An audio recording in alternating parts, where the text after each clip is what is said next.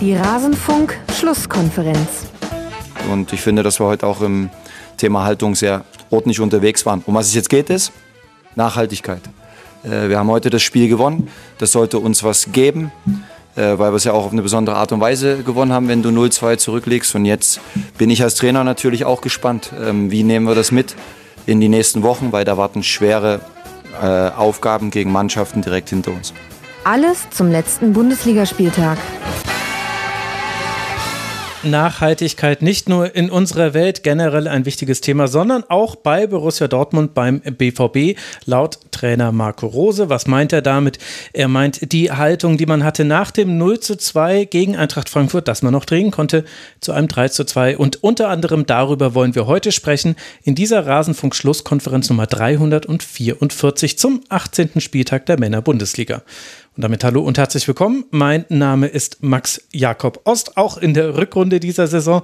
Und so wie auch in der Hinrunde habe ich auch heute zwei Gäste. Zum einen begrüße ich Matthias Dersch vom Kicker, der Ed Matthias Dersch auf Twitter, BVB-Experte unter anderem. Er wird unseren Schwerpunkt heute auch bekleiden. Hallo Matthias, schön, dass du da bist. Ja, schönen guten Abend. Vielen Dank für die Einladung. Ich freue mich, dich mal wieder hier begrüßen zu dürfen. Und dann haben wir noch eine sehr bekannte Stimme hier. Eva Lotter Bohle ist da vom Second Bundesliga Podcast. Sie ist die Eva-Bohle und ihr habt sie ja auch schon als Moderatorin hier in der Schlusskonferenz gehört. Jetzt wieder als Gast. Hallo Eva.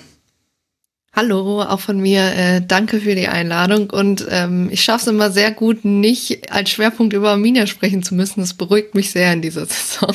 Hast du tatsächlich? Ja, gut, klar, den letzten nee. Schwerpunkt haben wir ohne dich gemacht. Ja, gut. Und was ist besser, Moderatorin oder Gast? Oh, da. Frage ich in drei Stunden nochmal.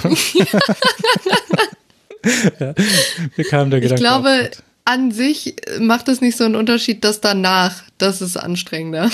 als das Veröffentlichen der Folge. Ja, ja, ja, okay. Das, das stimmt allerdings, aber da spielt sich auch eine Routine ein. Die müssen wir bei dir einfach nur noch schaffen. Aber gut. Alles klar. Bevor wir loslegen, bedanke ich mich noch bei Lukas L. aus B., bei Ed B. Hohlmann, bei Thomas, bei Markon Benjen, bei Paul, Lena, Timo Tranquil und Flavius. Sie alle sind Rasenfunk-Supporterinnen und Supporter, unterstützen den Rasenfunk finanziell. Wir sind Werbe-, Paywall- und Sponsorenfrei, finanzieren uns ausschließlich über eure freiwilligen Zahlungen Zahlung und zahlen davon auch unseren Gästen ein kleines zwar noch, aber wir zahlen ihnen schon ein Honorar. Ganz herzlichen Dank an alle, die uns schon unterstützen und die vielleicht das jetzt zum Anlass nehmen, das zu tun. Unter rasenfunk.de slash supportersclub erfahrt ihr, wie ihr uns unterstützen könnt. Ich habe noch zwei Ankündigungen zu machen und die erste davon, die ist mir ganz, ganz wichtig. Deswegen jetzt bitte Lauscherchen auf und mitgemacht. Alle zwölf Minuten erhält in Deutschland ein Mensch die Diagnose Blutkrebs. Also allein während einer durchschnittlichen Schlusskonferenz, ja, ich habe es euch natürlich ausgerechnet, sind das etwa 13 Menschen, die diese Diagnose bekommen. Und viele von ihnen können ohne eine Stammzellspende nicht überleben. Und dafür brauchen sie uns alle. Wir müssen uns registrieren oder sollten uns registrieren als potenzielle Spenderinnen und Spender. Denn für die Spender ist das meist nur ein ganz kleiner Eingriff und für diejenigen, die die Spende empfangen. Aber kann das ein Lebensgeschenk sein. Zusammen mit der DKMS haben wir jetzt eine Aktion gestartet, an der sich auch noch andere Podcasts beteiligen. Grüße gehen raus an Bundesliga von den Rocket Beans, an 93, an Fußball MML, an den Schnittstellen Podcast. freue mich sehr, dass die alle noch mit dabei sind. Und wir alle rufen unsere Hörerinnen und Hörer dazu auf, sich bei der DKMS als potenzieller Spender und Spenderin zu registrieren. Was müsst ihr dafür machen? Es ist überhaupt nicht schwierig. Ihr geht auf dkms.de slash Rasenfunk, klickt auf Jetzt registrieren, gebt eure Adresse an, dann bekommt ihr ein Wangenabstrich-Set. Wangenabstrich in Zeiten von Corona ist es noch einfacher geworden, weil das ist quasi der schlechte durchgeführte Corona-Schnelltest. Also das kriegen wir alle easy hin. Und dann schickt ihr den kostenlos zurück und schon seid ihr in der Datenbank und werdet kontaktiert, solltet ihr ein Match sein zu jemandem, der auf eine Spende wartet. Bisher haben 88 Leute über unseren Link mitgemacht. Ich habe das ehrgeizige Ziel, ich möchte, dass wir 500 Registrierungen hinbekommen über diese Rasenfunkseite. Mir ist ehrlich gesagt egal, wie ihr euch registriert. Ähm, ihr könnt auch das nicht über diesen Link machen. Hauptsache, ihr registriert euch. Und falls sich das zu viel für euch anhört oder ihr schon Spenderin oder Spender seid, dann müsst ihr doch einfach nur einen aus eurer Umgebung überzeugen, sich zu registrieren. Dann habt ihr trotzdem für eine Eins gesorgt. Und die 500, die müssen wir hinkriegen. Das hier hören 30.000 plus x Leute. Das muss möglich sein.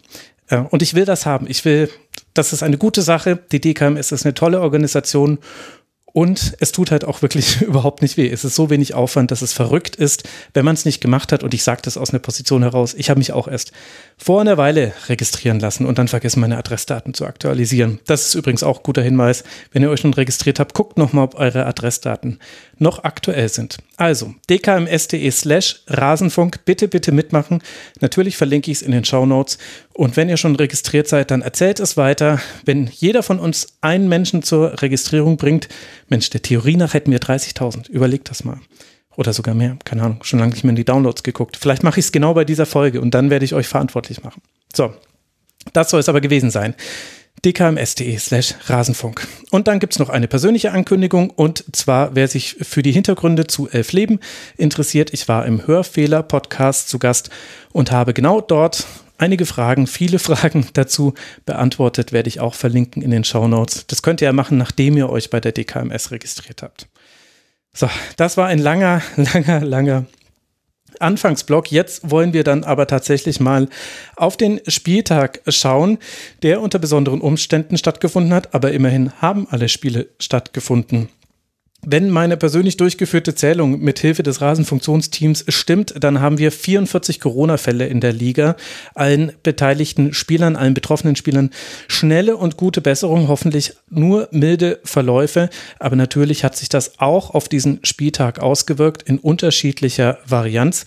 Darüber werden wir sprechen. Wir gehen heute die Tabelle von hinten nach vorne durch. Was bedeutet, wir starten mit einem wirklichen Spektakelspiel und es fand in Fürth statt zwischen der Spielvereinigung und dem VfB Stuttgart, die sich mit 0 zu 0 trennen. Bei dem VfB kehrt wenigstens Sasa Kalajdzic äh, zurück und spielt durch, kann aber logischerweise auch kein Tor erzielen, sonst wäre es ja kein 0 zu 0 gewesen. Und die Frage stellt sich so ein bisschen, Eva, tja, hilft dieses Ergebnis irgendjemandem weiter? Gibt es Lehren, die man aus diesem Spiel ziehen kann? Gut, man macht das ja immer ganz gerne zum Rückrundenstart oder ich persönlich mache es immer ganz gerne, auf äh, das Hinrundenspiel zurückzuschauen, weil jetzt ist ja quasi einmal so Full Circle Moment, äh, dass man so ein bisschen schauen kann, naja, was ist denn jetzt irgendwie in einem halben Jahr plus minus passiert. Und ich glaube, bei Fürth ist es auf jeden Fall das Plus, dass man sich hier kein Gegentor gefangen hat. Das sah ja im Hinspiel doch ein wenig anders aus. Ähm, aber was ne, also das ist auf jeden Fall ein gewaltiger Pluspunkt. Ich finde auch, das führt über weite Strecken, die letzten 15 Minuten vielleicht mal ausgeklammert, sehr, sehr gut verteidigt hat, ähm, da auch sehr konsequent verteidigt hat. Stuttgart da nicht so zu ihrem Spiel hat kommen lassen. Ähm, man hat jetzt, glaube ich, so ein bisschen erwartet oder darauf geguckt, naja, wie ist denn das Duo Sosa Kalajdzic ähm, denn wieder in Szene gesetzt worden? Ich glaube, da ist die Antwort, man weiß es noch nicht so genau, auf jeden Fall auf meiner Seite. Also Kalajdzic wurde ja schon immer sehr gezielt als äh, vorne als Spieler gesucht. Es hat auch über weite Strecken vielleicht besser geklappt als mit den Spielern davor. Also ich glaube, er hatte jetzt in dem ein Spiel mehr Torabschlüsse als ähm, Stuttgart, Stuttgarts Mannschaft in, in anderen Spielen über die gesamte Länge. Das ist dann natürlich auch bezeichnend. Aber ähm, ja, auf der anderen Seite hat Fürth halt auch mal wieder kein eigenes Tor erzielt. Und ähm, das ist halt, glaube ich, das, was einfach das größte Problem ist. Ähm, klar, auch Fürth musste damit klarkommen, dass einige ja, Verletzte dann auch wieder zurückgekehrt sind. Ähm, wie gesagt, ich finde, äh, vorne hatten sie auch ein, zwei echt gute Aktionen. Vor allem Gotha hat mir da richtig gut gefallen. Aber ähm, ja, wie du schon gesagt hast, keine, keine Seite hat ja geschafft, das Tor zu erzielen, sonst wäre es nicht 0-0 ausgegangen. Ähm, ich finde, Fürth hätte die Unsicherheiten, die beim Stuttgart-Spiel vor allem am Anfang war. Also ich glaube, ich habe in den ersten vier Minuten drei Bälle gezählt, die ins Ausgegangen sind, entweder wegen einer Unsauberkeit an mhm. den anspielenden, beim anspielenden Spieler oder ähm, weil der, weil der Pass einfach vom Passgeber zu ungenau waren. Und da gibt's glaube ich, schon Mannschaften in der Bundesliga, die das besser ausnutzen. Das hat, da hat Fürth die Qualität einfach nicht. Das ist auch keine Beleidigung. Ich glaube, das ist sowohl Fürth als auch äh, allen anderen Mannschaften in der Bundesliga klar. Ähm, ja, ich, ich fand es, wie gesagt, generell hat man, glaube ich, gesehen, in der ersten Halbzeit führt, wollte halt nicht mit wahnsinnig vielen Passwegen oder Spielzügen vors Tor kommen, sondern das relativ schnell machen. Das hat in der zweiten Halbzeit dann nicht mehr so geklappt. Das hat äh, Stuttgart dann besser unterbunden und wie gesagt, in der, äh, zu Ende der zweiten Hälfte auch wirklich Druck aufgebaut. Ähm, am Ende war Burchard, glaube ich, auch, also für ihn, glaube ich, selber auch ein gutes Spiel, weil er sich da ein bisschen beweisen konnte. Torwartposition bei, bei Fürth ist ja auch so eine Sache. Aber ähm, ja, also ich glaube, im Endeffekt geht das Unentschieden trotzdem in Ordnung. Tja, was man über ein 0 zu 0 dann doch irgendwie noch alles zu sagen hat. Matthias, gibt es äh, Dinge, die dir noch aufgefallen sind, die du wichtig findest, wenn man auf diese Partie blickt? Hm, ja, ich gucke immer relativ interessiert auf die Stuttgarter, weil äh, Sven Misslint hat dann ein guter alter Bekannter aus Dortmund äh, ja am Werk ist und ich finde, dass die einen wahnsinnig spannenden Kader haben. Ähm, in der Hinrunde auch wahnsinnige Probleme, gerade mit Verletzungen. Ähm, einige wichtige Spieler, die da einfach monatelang nicht mitwirken konnten. Und ähm, ja, ich glaube, die Hoffnung in Stuttgart war schon, dass man besser aus der Pause kommt, dass man diese kurze Winterpause nutzt, äh, um ähm, ja einfach in, in, in eine andere Verfassung zu kommen, vielleicht wieder mehr Optimismus auch zu spüren und dann auch darüber Spielfluss zu entwickeln. Und ähm, glaube, man kann jetzt schon festhalten nach dem ersten Spieltag, dass es so einfach eben nicht wird in der Rückrunde. Ähm, bei aller Qualität, die da ist, ist das eben kein Selbstläufer und ähm, ich glaube, dass äh, Stuttgart aufpassen muss, äh, dass sie eben sich nicht zu sehr darauf ausruhen, in Anführungszeichen. Ich glaube, da ruht sich niemand wirklich aus, aber so, dass sie nicht so zu sehr dieses Gefühl entwickeln, dass sie eigentlich zu gut sind für den Abstieg und am Ende dann blöd aus der Wäsche gucken, weil es mhm. dann vielleicht äh, ein Spieltag vor Schluss doch so weit ist, dass sie, dass sie da unten wirklich dann in akuter Gefahr sind. Ähm, Sven Mislit hat, glaube ich, heute auch wieder gesagt, ähm, er macht sich keine Gedanken darüber, ob Matarazzo auch in der zweiten Liga Trainer sein könnte, weil sie nicht absteigen. Äh, das finde ich ist per se schon die richtige Haltung, aber man muss eben immer so im Hinterkopf behalten, was ist, wenn das eben doch so kommt, dass wir länger als geplant unten drin hängen.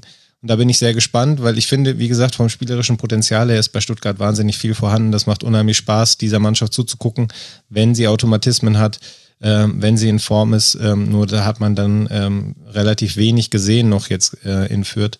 Ähm, und ja, von Fürth selber, ich finde, es ist sicherlich keine leichte Situation, in der die Fürther da stecken. Ähm, sie haben jetzt sechs Punkte ähm, nach 18 Spieltagen.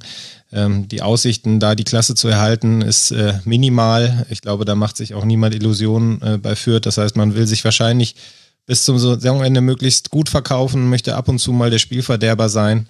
Ähm, und das ist natürlich eine relativ schwierige Situation, die muss man erstmal annehmen. Und ähm, ich finde, das haben sie gut gemacht, auch gestern wieder. Mhm. Ähm, hätten auch meiner Meinung nach zwingend in Führung gehen müssen. Also Rügota hatte wirklich äh, ja mindestens mal eine hundertprozentige Chance, wenn nicht zwei in der Anfangsphase. Da kann natürlich dann auch nochmal Dynamik reinkommen, wenn man dann das, den, den Auftakt gewinnt. Aber ich glaube, ja, es wird, es wird eine zähe Rückrunde werden für Fürth, fürchte ich. Ja, es ist halt interessant, wie sie das jetzt durchgezogen haben mit diesem Switch in der Spielausrichtung. Aus den letzten vier Spielen dreimal zu null gespielt. Da kommen ja dann auch zwei Unentschieden und ein Sieg her.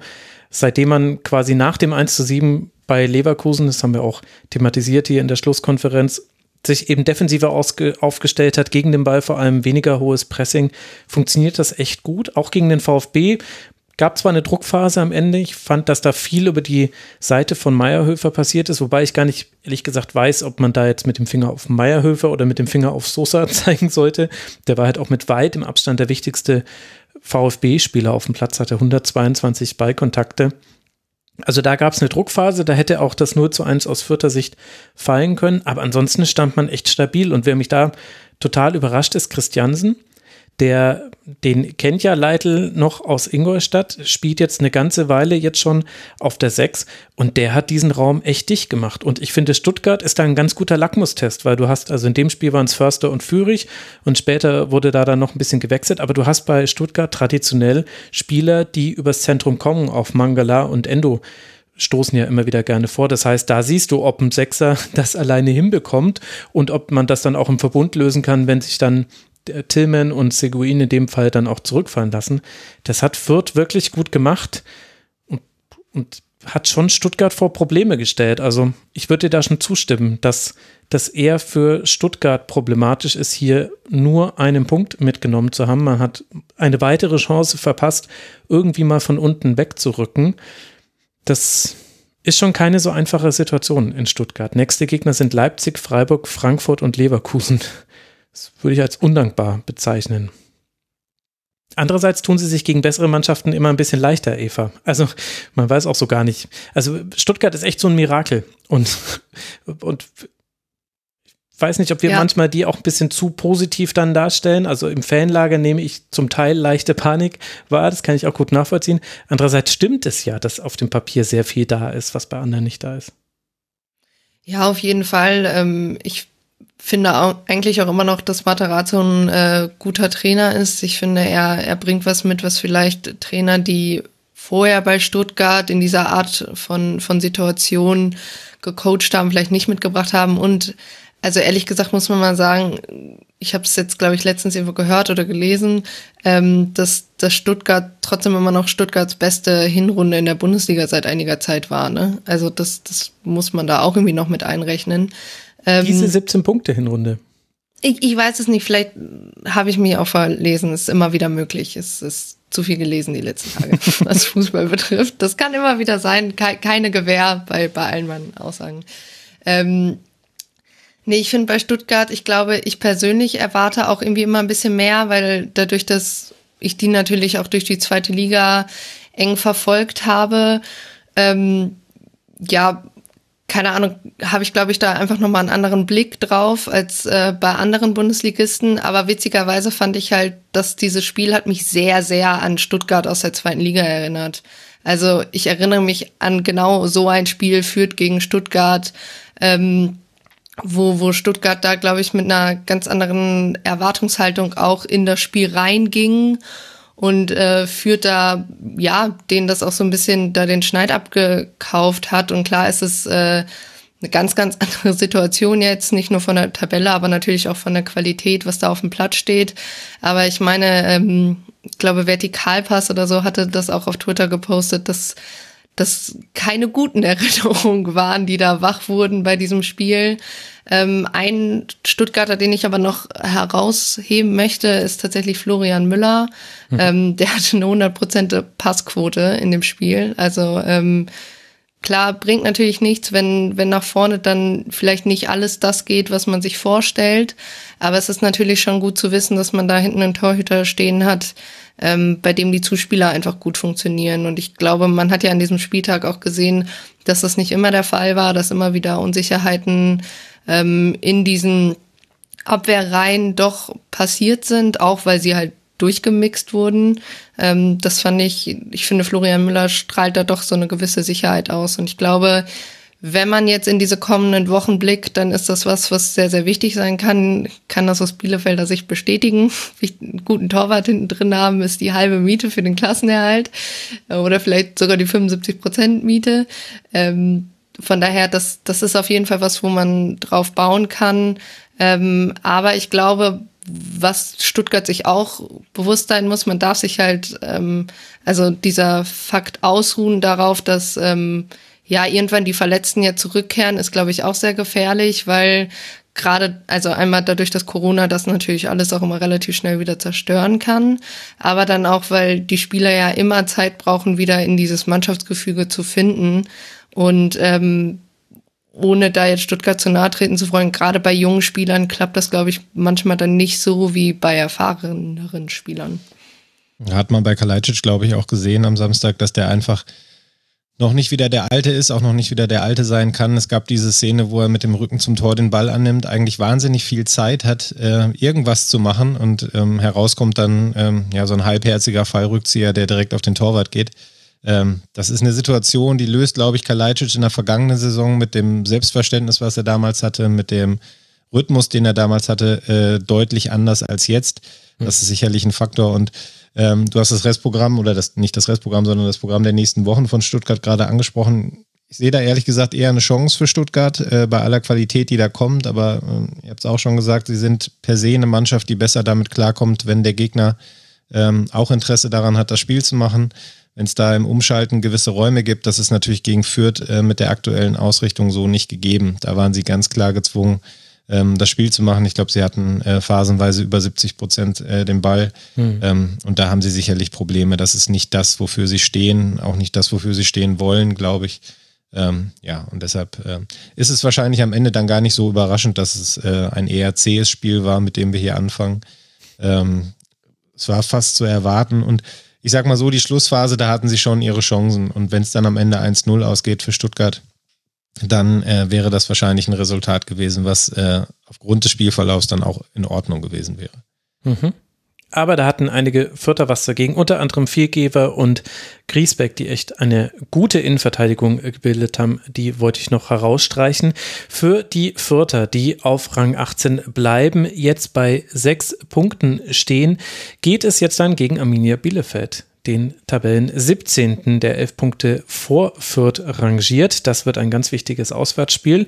Wichtig natürlich auch für beide. Das ist ja sowieso klar. Gleich wollen wir noch über die Bielefelder sprechen. Und wir haben es ja vorhin schon mal erwähnt, aber noch, noch mal einmal ganz kurz. Heimspiel gegen Raber Leipzig.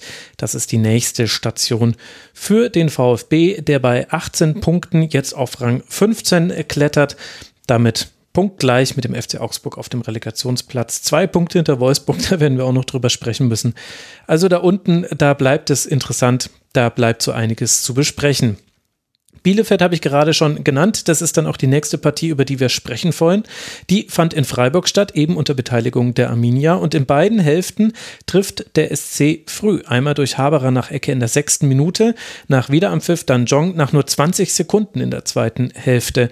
Aber Freiburg bringt das Spiel nicht über die Zeit, auch weil Fleckenersatz Uphoff zweimal nicht gut aussieht. Da haben wir unter anderem einen der eine der Auswirkungen auf diesen Spieltag durch Corona, denn Marc Flecken ist Corona-positiv und an Corona erkrankt. Also Freiburg bringt dieses Spiel nicht über die Zeit. Okugawa kann verkürzen in Minute 60 und Lasme dann ausgleichen in Minute 87. Es gibt sogar noch die Chance für Wimmer, das Spiel zu gewinnen. Das war dann allerdings den Arminen nicht vergönnt, Eva. Welches Fazit würdest du denn für beide Mannschaften ziehen nach dieser Partie? Ich glaube, wenn man bei Freiburg anfängt, ähm, dann ist es definitiv der Punkt, dass sie das Spiel nicht viel früher zugemacht haben. Also gar nicht mal in der zweiten Hälfte, sondern ich glaube, alleine Jong hätte in der ersten Hälfte zwei oder drei, ähm, also er hatte auf jeden Fall zwei oder drei Torchancen, ähm, trifft dann zu Beginn der zweiten Hälfte erst, aber Freiburg war definitiv überlegen. Ähm, sie haben Bielefeld ja auch so ein bisschen den Ball überlassen, damit kam Bielefeld nicht so gut klar. Ähm, ja, generell, das wäre, glaube ich, auf jeden Fall Freiburgs Geschichte so ein bisschen, ähm, dass man halt einfach da verpasst hat, nach dem 2-0 konsequent genug nachzulassen. Ähm, es war jetzt nicht so, dass Bielefeld nach dem 2-0 unfassbar gut ähm, aufgewacht ist und gesagt hat, so, wir gehen hier jetzt aufs äh, 1 zu 2 auf jeden Fall aus meiner Sicht nicht. Ähm, da, da hätte Freiburg auf jeden Fall das noch nutzen können, dass Bielefeld da auch ein bisschen zu passiv war. Und nach dem 1 zu 2 war es dann schon so, dass Freiburg sich eher noch weiter zurückgezogen hat. Ich glaube, das hat äh, Streich in der Pressekonferenz nach dem Spiel auch nochmal betont, wenn seine Ausführungen da etwas äh, durcheinander geraten sind, ähm, dass man da einfach äh, Bielefeld zu viel Raum gegeben hat und ähm, ja, vielleicht hat man es auch, also Bielefeld ist jetzt nicht als äh, Comeback-Mannschaft äh, der Bundesliga bekannt und definitiv auch nicht gegen so eine Mannschaft wie Freiburg. Ähm, vielleicht da so ein bisschen ja, als, als Parallele das Spiel gegen Bochum, das äh, Freiburg dann ja auch nicht nur hergeschenkt, sondern auch noch verloren hat. Ähm, da scheint man vielleicht mit so ein bisschen, ich weiß nicht, ob man da die Gegner unterschätzt, aber hatte ich schon so ein bisschen das Gefühl.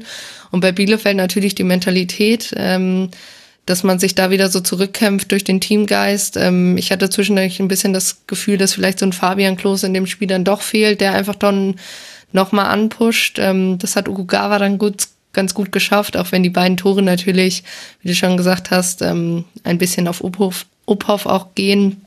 Aber generell hat mir Bielefeld dann nach dem 1-2 ganz gut gefallen. Ähm, und ich glaube, dann geht das unentschieden im, am, am Ende auch wirklich in Ordnung. Erstaunliche Probleme, die Freiburg gerade hat, Tore aus dem laufenden Spiel herauszuerziehen. Da war dieser Joggentreffer zum 2 zu 0 fast die Ausnahme.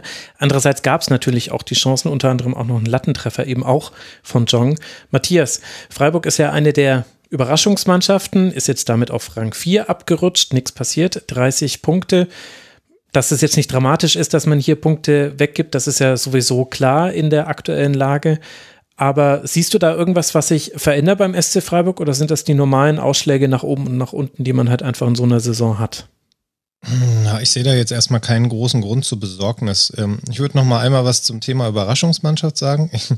Ich finde, so überraschend ist das eigentlich gar nicht, was die Freiburger da äh, für eine Saison spielen. Mhm. Man muss ja auch mal gucken, wer schwächelt. Also wenn man, äh, ich sag mal, die Teams, die man etatmäßig vor Freiburg einsortieren würde, Leipzig beispielsweise, Wolfsburg beispielsweise, ähm, wenn man sich die äh, dazu denkt, quasi, die würden eine normale Saison spielen, dann wäre Freiburg ziemlich genau in dem Rahmen, wo sie auch erwartbar sind, ähm, mit der guten Arbeit, die sie da tun, aber eben auch mit den beschränkten Mitteln.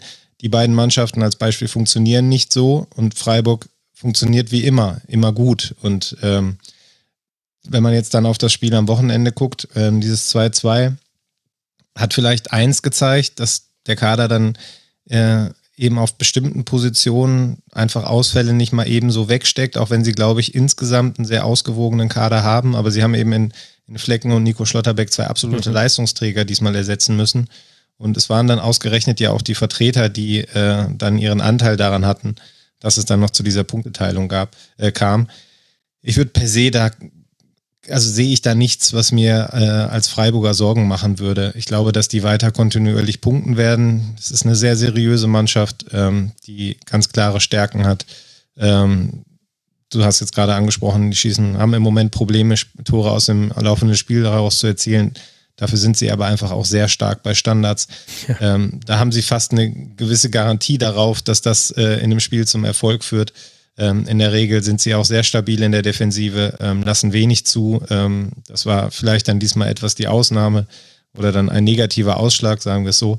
Ähm, also insgesamt in Summe, glaube ich, sind die voll im Soll und ähm, ich glaube auch, dass die am Ende in Europa landen werden. Ähm, wobei man eben abwarten muss, was macht jetzt zum Beispiel Leipzig, wie viele Punkte, also kommen die jetzt in den Fluss, da reden wir ja gleich noch drüber. aber wenn, wenn, wenn alles so läuft, wie man es erwarten kann, wenn die Freiburger nicht einbrechen und ich sehe da, wie, gesagt, null Anzeichen für, dann glaube ich, landen sie am Ende in Europa. Interessant finde ich beim SC immer, wie man sich dann doch anpasst, auch auf einen Gegner wie Bielefeld. Also das Pressing war deutlich zurückhaltender als sonst. Ich würde sagen, das liegt an Ortega, weil man einfach weiß, na gut, Bielefeld hat da eine Überzahl und zur Not schlägt Bielefeld dann immer gerne den langen Ball und darauf bereitet man sich dann einfach vor. Das fand ich interessant in diesem Spiel zu sehen ich glaube auch, dass die Auswechslung von Yannick Haberer eine Rolle gespielt hat. Der hat mir mit Höfler zusammen ausgezeichnet gefallen. Jetzt nicht nur, weil er das Tor gemacht hat in der sechsten Minute. Bis dahin war übers Zentrum ganz wenig zu sehen von Bielefeld. Es ging alles über die Flügel. Es gab allerdings ein paar Chancen über den Flügel. Also es war jetzt nicht, dass da nichts zu erkennen war. Und dann gab es da irgendwie, sind da Dinge ins Wanken geraten. Da hat dann auch Bielefeld mal den ein oder anderen diagonalen Lauf machen können. Okugawa hatte zwei, drei sehr gute Aktionen gegen Kübler, der dann deutliche Probleme gegen ihn hatte. Gut, und dann fällt dieses 1 zu 2 halt auch wirklich sehr ungünstig. Ein Distanzschuss von Okugawa, ich weiß nicht, wie viel Hoffnung er selbst hatte, als der Ball seinen Fuß verlassen hat. Aber das braucht man ja auch, Eva. Jetzt ohne einen Bielefeld-Schwerpunkt äh, draus machen zu wollen. Du warst ja schon stolz darauf, hier immer ohne Bielefeld-Schwerpunkt auftreten zu dürfen. Aber wie ist denn so deine grundsätzliche Einschätzung zur aktuellen Lage der Arminia? Von der Tabellenkonstellation her hat sich ja nicht so viel getan, aber jetzt eben kommt das Viertspiel als nächstes. Ja, also ich finde erstmal, dass ähm, ja, gerade so die Defensive, auch wenn man sich hier zwei Gegentore gefangen hat, äh, trotzdem eigentlich echt gut ist. Also ich finde, mit Andrade hat man da auf der Seite echt ähm, jemanden gefunden, der der Lawson da nicht nur Konkurrenz macht, sondern ihn ja eigentlich schon so gut wie verdrängt hat. Der Vorteil ist bei Andrade natürlich ähm, bei so einer Sondersituation wie zum Ende, dass halt beide Innenverteidiger raus mussten ähm, weil sie eben mit den Köpfen zusammenprallen, äh, wo ich ja tatsächlich erst noch Schiss hatte, dass die Pieper da auf dem Platz lassen. Es sah ja erst danach aus. Ähm, dass er dann eben ins, ins Zentrum rücken kann und Lawson dann halt trotzdem noch gebracht werden kann. Ich glaube, das ist bei Andrade schon, schon ein ja, krasser Vorteil tatsächlich. Ähm, bei, bei ja, generell beim Zentrum bin ich mir immer noch nicht so ganz sicher, was ich davon halten soll. Ich glaube, da weiß Kramer auch noch nicht so ganz, was sein, ähm, ja, vielleicht so was, was da seine perfekte Startelf ist.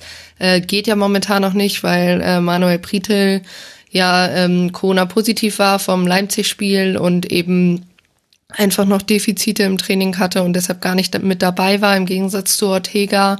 Ähm, ich muss gestehen, dass mir was Vasiliades vor allem in der ersten Halbzeit im Gegensatz zu den restlichen Spielen nicht so gut gefallen hat. Also er geht beim 1-0, finde ich, ähm, hat er, ist er so ein bisschen mit Schuld, weil er eben auf Haberer zu wenig Druck ausübt. Mhm. Ähm, und ich glaube, verliert auch nachher nochmal äh, nachher nochmal den Ball, was Strong dann nicht ausnutzen kann. Aber der hat mir tatsächlich, ähm, ja, war vielleicht nicht so auffällig wie, wie in den Spielen davor von der Bissigkeit her. Ähm, und vorne gut, also ähm, ich sag mal so, noch ist Serra und Krüger noch nicht so das Traumduo da vorne drin. Ähm, Krüger hatte irgendwie nur 20 Ballkontakte, wurde dann ja auch mit als einer der ersten mit Serra zusammen ausgewechselt.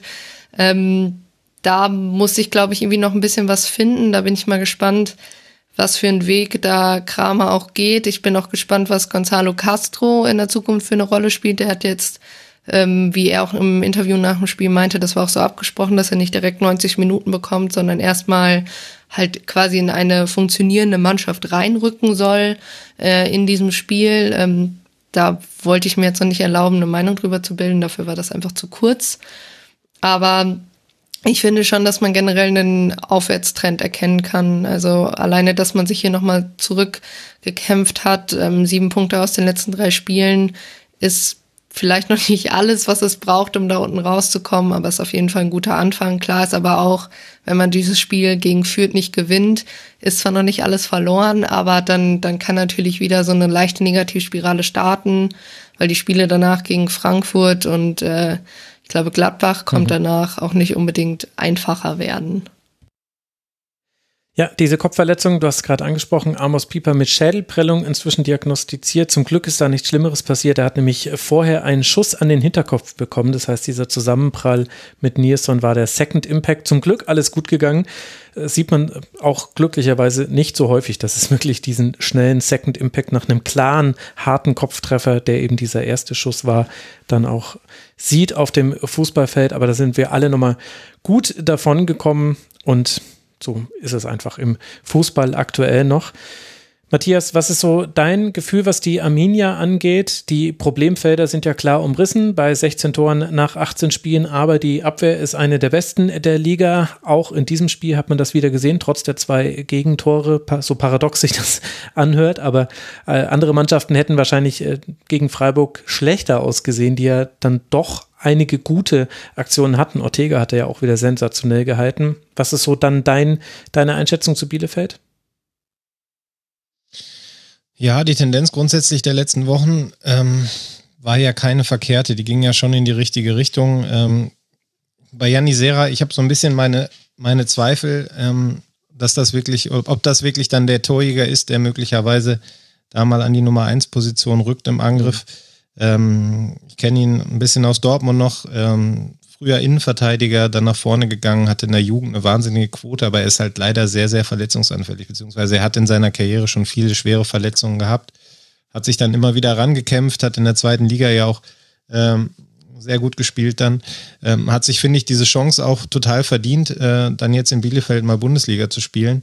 Ich würde es ihm persönlich total wünschen, ähm, glaube aber, dass natürlich so diese, diese Rolle als potenzieller Klos-Nachfolger auch keine dankbare ist ähm, weil man eben nicht nur einen Stürmer ähm, möglicherweise dann mittel- bis langfristig ersetzen soll, sondern ähm, eine Clublegende. Äh, ich glaube, das kann man, kann man sagen bei Fabian Klos. Ähm, das ist per se schon eine Aufgabe, die äh, einem eine gewisse Last auf die Schultern legt. Und natürlich wird da genau äh, hingeschaut bei ihm. Und ähm, da weiß ich nicht, ob das jetzt so in dieser Drucksituation dann äh, derjenige ist, der sie dann letztlich unten rausschießt. Ähm, Insgesamt, glaube ich, sind da schon positive Anzeichen, aber wie es gerade auch schon gesagt wurde, ähm, das Spiel jetzt gegen Fürth ist natürlich, das hat Knackpunktcharakter, ganz klar. Also das muss gewonnen werden. Ähm, ich glaube, dann, dann kann auch was gehen. ähm, dann noch weiter, dann kann man auch einen gewissen Rhythmus aufnehmen, einen gewissen Schwung entwickeln. Ähm, alles, ansonsten wird's wird's schwer auf Sicht. Mhm. Und der nächste Gegner für den SC Freiburg ist ja für dich als äh, BVB-Reporter auch besonders relevant. Geht eben nach Dortmund für die Freiburger. Ich glaube, das könnte auch eine interessante Partie werden. Ja, ist eigentlich immer interessant, wenn Dortmund auf Freiburg trifft. Ähm, zu Hause hat Dortmund meist äh, das bessere Ende für sich. In Freiburg sieht das häufig anders aus. Ähm, ist auf jeden Fall eine spannende Paarung, auf die ich mich freuen werde. Ähm, bietet für Dortmund natürlich auch eine große Chance. Äh, mhm. Da kommen wir sicher später zu. Aber absolut äh, kommen wir da noch dazu. Und nach dem Dortmund-Spiel geht es dann auswärts weiter für den SC Freiburg im DFB-Pokal. Und wo spielt man? In Hoffenheim. Und in Hoffenheim fand auch unser nächstes Spiel statt, über das wir sprechen wollen. Wir sind jetzt angekommen bei Tabellenplatz 16 beim FC Augsburg, der eben in Hoffenheim antreten musste. Die Hoffenheimer dagegen haben sich auf Rang 3 vorgeschoben mit einem 3 zu 1 Sieg gegen den FC Augsburg. Und beim FC Augsburg, da war so ein bisschen was los. Vielleicht habt ihr es mitbekommen, liebe Hörerinnen und Hörer. Rekordtransfer Ricardo Pipi macht's möglich. Der kam vom FC Dallas für eine Rekordsumme 14 Millionen Euro plus Boni. Möglich macht das eventuell auch der Investor, so ganz genau weiß man das nicht, aber es ist ein bisschen out of character für den FC Augsburg und hat für einigen Trubel gesorgt. Aber so wirklich seinen Stempel konnte er diesem Spiel nach Einwechslung jetzt nicht aufdrücken. Obwohl Augsburg in Führung gegangen ist durch Michael Gregoritsch in der fünften Minute, kann Ilas Bebu im Alleingang innerhalb von sechs Minuten diese Partie drehen. 38. Minute, 44. Minute hat er die beiden Treffer gemacht, jeweils nach flacher Flanke von der, den Flügeln, einmal von links, einmal von rechts. Und hinten raus macht dann David Raum in der 92. Minute das 3 zu 1 und damit diesen Sieg fix für die Hoffenheimer. Matthias, du darfst gerne mal starten. Was sind so die Erkenntnisse für dich, die du aus diesem Spiel mitgenommen hast oder ist alles beim Alten bei beiden? Ja, ich würde gerne noch mal einmal kurz auf Bielefeld blicken, weil wir jetzt gerade dann mhm. die schöne auf Überleitung zu Augsburg haben. Denn der Bielefelds Problem ist natürlich, dass so ein Konkurrent wie Augsburg im Abstiegskampf sich dann mal eben einen wie Pepi holen kann für eine zweistellige Millionensumme. Ähm, da schwanken die Zahlen ja durchaus. Ich glaube, bei 13 Millionen Sockelbetrag, darauf können sich die meisten einigen. Ähm, das kann Arminia in der Form sicherlich nicht tun. Äh, und ähm, ja, deshalb wird man wahrscheinlich in Bielefeld auch sich ein bisschen am Kopf gerieben haben, als man gelesen hat, dass Pepi eben nicht nach Wolfsburg oder nicht nach Bayern geht, sondern am Ende dann in Augsburg landet. Ähm, wie wahrscheinlich alle, die äh, das ein wenig aus der Ferne beobachtet haben, was da passiert ist. Ähm, ja, und zum Spiel selber, ich glaube, es trifft es ganz gut, dass es äh, fast gekommen ist, wie erwartet. Äh, Hoffenheim spielt eine äh, bislang sehr ordentliche Saison, ähm, haben deutlich besseren, äh, bessere Spielanlage als noch in der ersten Saison von Hoeneß, ähm, sind ja, längst nicht perfekt, glaube ich, in ihren Einzelteilen, ähm, funktionieren aber in Summe dann doch sehr gut. Äh, Bebu hat doppelt getroffen. Ich glaube, das ist, äh, der trifft ja nur äh, mehrfach. Äh, wenn er jetzt noch einfach trifft, dann auch mal, dann äh, kommt er vielleicht am Ende der Saison auf eine noch bessere Quote. Ich glaube, er hat jetzt 2, 3, 2 gemacht. Äh, beeindruckend genug. Ähm, ja, und ansonsten man denkt ja, wenn jetzt auch noch Kramaric trifft, äh, dann reicht es wahrscheinlich endgültig für die Champions League. Ich bin sehr gespannt. Ähm, Dortmund spielt auch bald gegen sie. Ähm, das ist eine Mannschaft, die man sicherlich auch auf jeden Fall auf dem Zettel haben muss. Und bei Augsburg, ähm, ja, ich, ich finde die sehr, sehr bieder. Ähm, das ist ja eine Mannschaft, die ich mir sehr ungern anschaue, muss ich gestehen. Verbinde auch wenig Gutes mit dem Verein und da komme ich jetzt mit einer persönlichen Anekdote, weil immer, wenn ich nach Augsburg reisen musste bislang, ist mir irgendwas passiert. Einmal lag ich krank im Hotel, einmal wurde mir auf der Fahrt mein Rucksack geklaut. Also es, Augsburg und ich, das war bislang noch nie eine gute Kombination. Wahrscheinlich sehe ich sie deshalb auch immer durch eine etwas kritischere Blick, äh, kritische Elle. Aber ich glaube, dass sie grundsätzlich äh, ja auch eine, noch eine sehr lange Saison vor sich haben werden. Das könnte äh, mit Blick nach unten doch äh, für Augsburg sehr heikel werden, glaube ich. Aktuell Tabellenplatz 16 mit 18 Punkten, ein Punkt damit vor Rang 17 und punktgleich mit 15, also eng beieinander da unten. Ja, Eva, was hast du denn gedacht, als der Rekordtransfer kam? Ja, also es war dann ja auch ein bisschen länger schon in den sozialen Medien. Ähm, ich glaube, ja, aus Bielefeld-Perspektive, Matthias hat schon richtig gesagt, klar kratzt man sich da ein bisschen an den Kopf. Auf der anderen Seite ist es natürlich auch nichts Neues. Augsburg ist um einiges länger, auch einfach schon in der Bundesliga als Bielefeld. Ähm, und ich glaube, generell geben sie jetzt ja auch nicht so wahnsinnig viel Geld aus für Transfers sonst. Ähm, was ich zur ganzen Causa Pepi einmal loben wollte, war tatsächlich Weinziels Kommunikation. Also es war ja irgendwie klar, dass vor diesem Spiel sich eigentlich alles darum drehen wird. Und ich fand es eigentlich sehr gut, wie er am, am Mikrofon dann noch meinte, ähm, warum er ihn halt nicht von Anfang an bringt. Erstmal so Dinge wie, naja, er hat halt erst zwei, drei Trainings mitgemacht, er kennt überhaupt noch nicht alle Namen ähm, und es schwang halt natürlich auch immer so ein bisschen mit, naja, jetzt lass uns mal die Erwartungen an diesen, ich glaube, heute 19-Jährigen nicht so wahnsinnig ähm, hochschrauben. Das, das bringt keinem hier, keinen hier weiter. Das fand ich tatsächlich sehr gut. Ähm, Frage ist natürlich dann immer, hat er dann nicht diese Erwartungshaltung selber noch mal so ein bisschen geschürt, wenn ich ihn, wenn ich nach Rückstand den Spieler eben bringe mit Niederlechner zusammen. Aber gut, auf der anderen Seite, wenn ich so einen Spieler hole, soll er natürlich der Mannschaft auch helfen.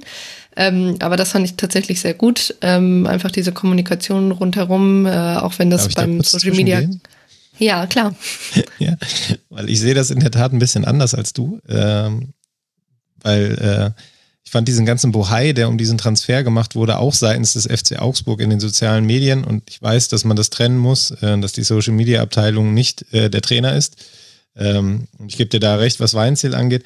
Aber so insgesamt der Umgang des Clubs dann eben in den sozialen Medien mit diesem Transfer, den fand ich doch schon äh, ja. arg übertrieben. Äh, da wurden dann Transfergurus irgendwie äh, ja. bei Instagram präsentiert und äh, haben den Transfer angesagt und äh, es gab sehr witzige Videos, die gibt es eigentlich immer bei Augsburg, das machen sie schon ganz pfiffig.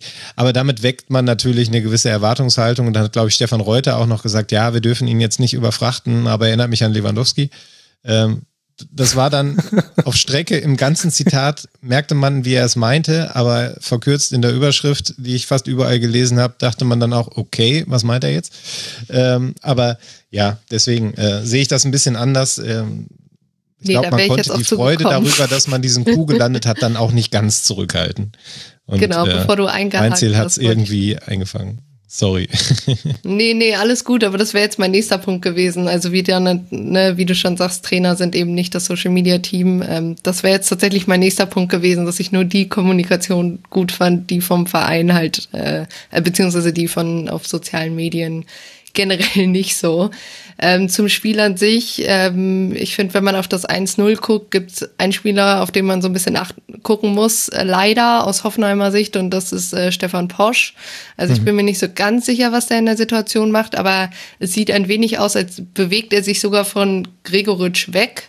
Also die Be Bewegung, auf jeden Fall fand ich, sah es so aus, ist äh, eben vom Spieler als auch vom Ball weg. Also ich weiß nicht, ob der irgendwie dachte, der Ball fliegt irgendwie noch einen halben Meter weiter, aber das sah sehr unglücklich aus. Generell fand ich aber Hoffenheims äh, Reaktion nach diesem Gegentreffer sehr gut. Also gerade auch von Bebu. Ähm, man hat ja schon versucht, danach dann zu drücken. Ähm, ich fand gerade dieses Duo Raum Bibu halt immer wieder sehr, sehr auffällig. Ähm, das ist schon sehr oft in Erscheinung getreten in dieser ersten Hälfte und hat dann ja, wie du schon meintest, ähm, dann auch zu Erfolg geführt beim 1-1. Ähm, was ich da auch interessant fand, dass Raum ja den Ball vorher auch selbst erobert. Also er, er geht mhm. da irgendwie, glaube ich, nach einem Abschlag ähm, zum, zum Kopfball hin und dann spielt er einen Doppelpass und ähm, ja, passt dann eben zu Bebu, der ist zwar auch gut positioniert im Strafraum, aber ich finde, äh, Udo Kai und Jago äh, sind da auch zu weit weg, beziehungsweise ähm, ja, lassen Bebudo auch zu einfach ziehen.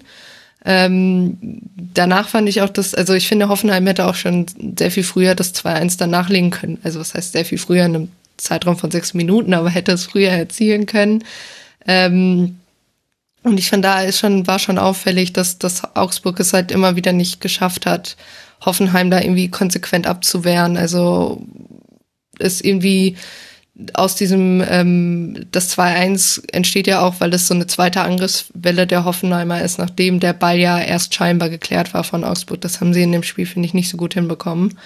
Ähm, ja, generell die zweite Halbzeit fand ich dann sehr dünn von beiden Seiten tatsächlich.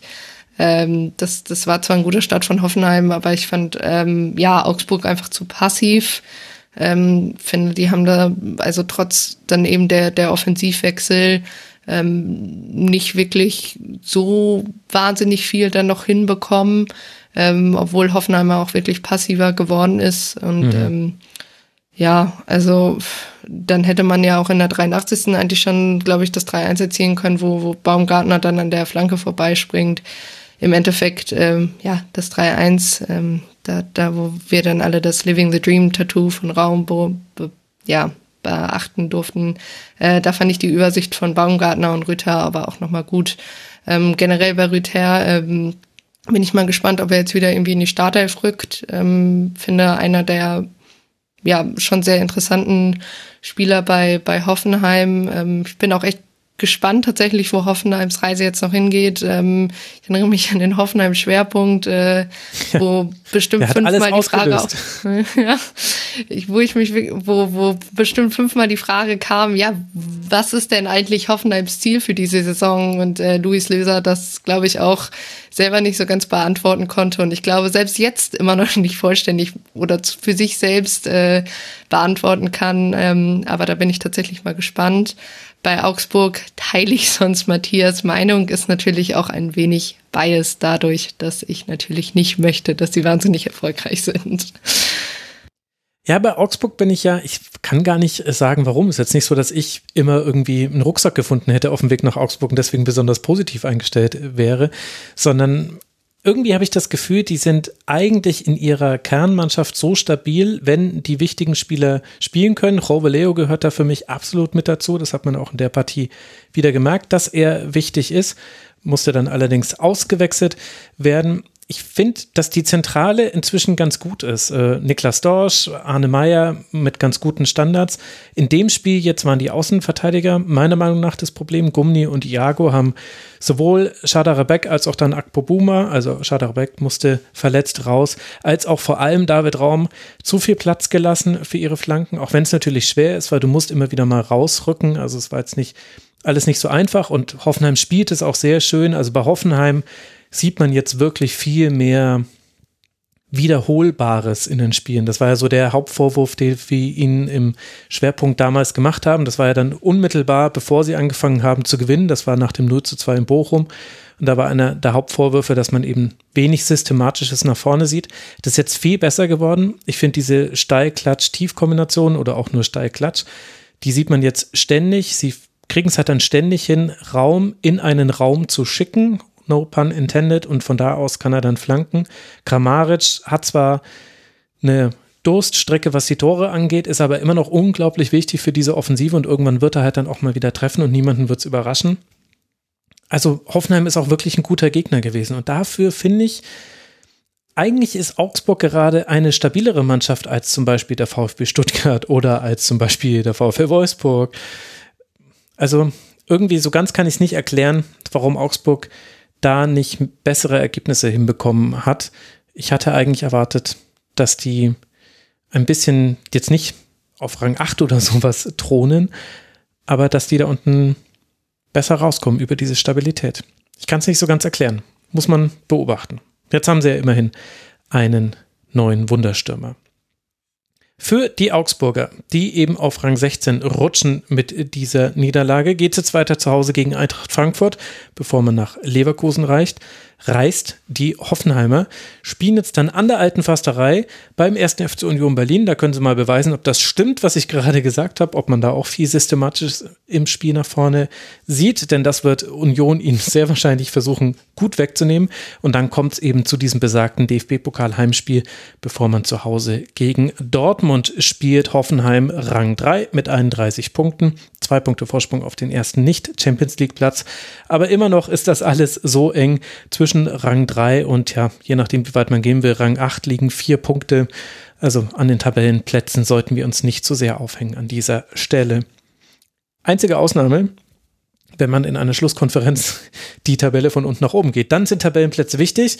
Und dann kommen wir jetzt zu Tabellenplatz 14, denn über die Stuttgarter auf 15 haben wir schon gesprochen.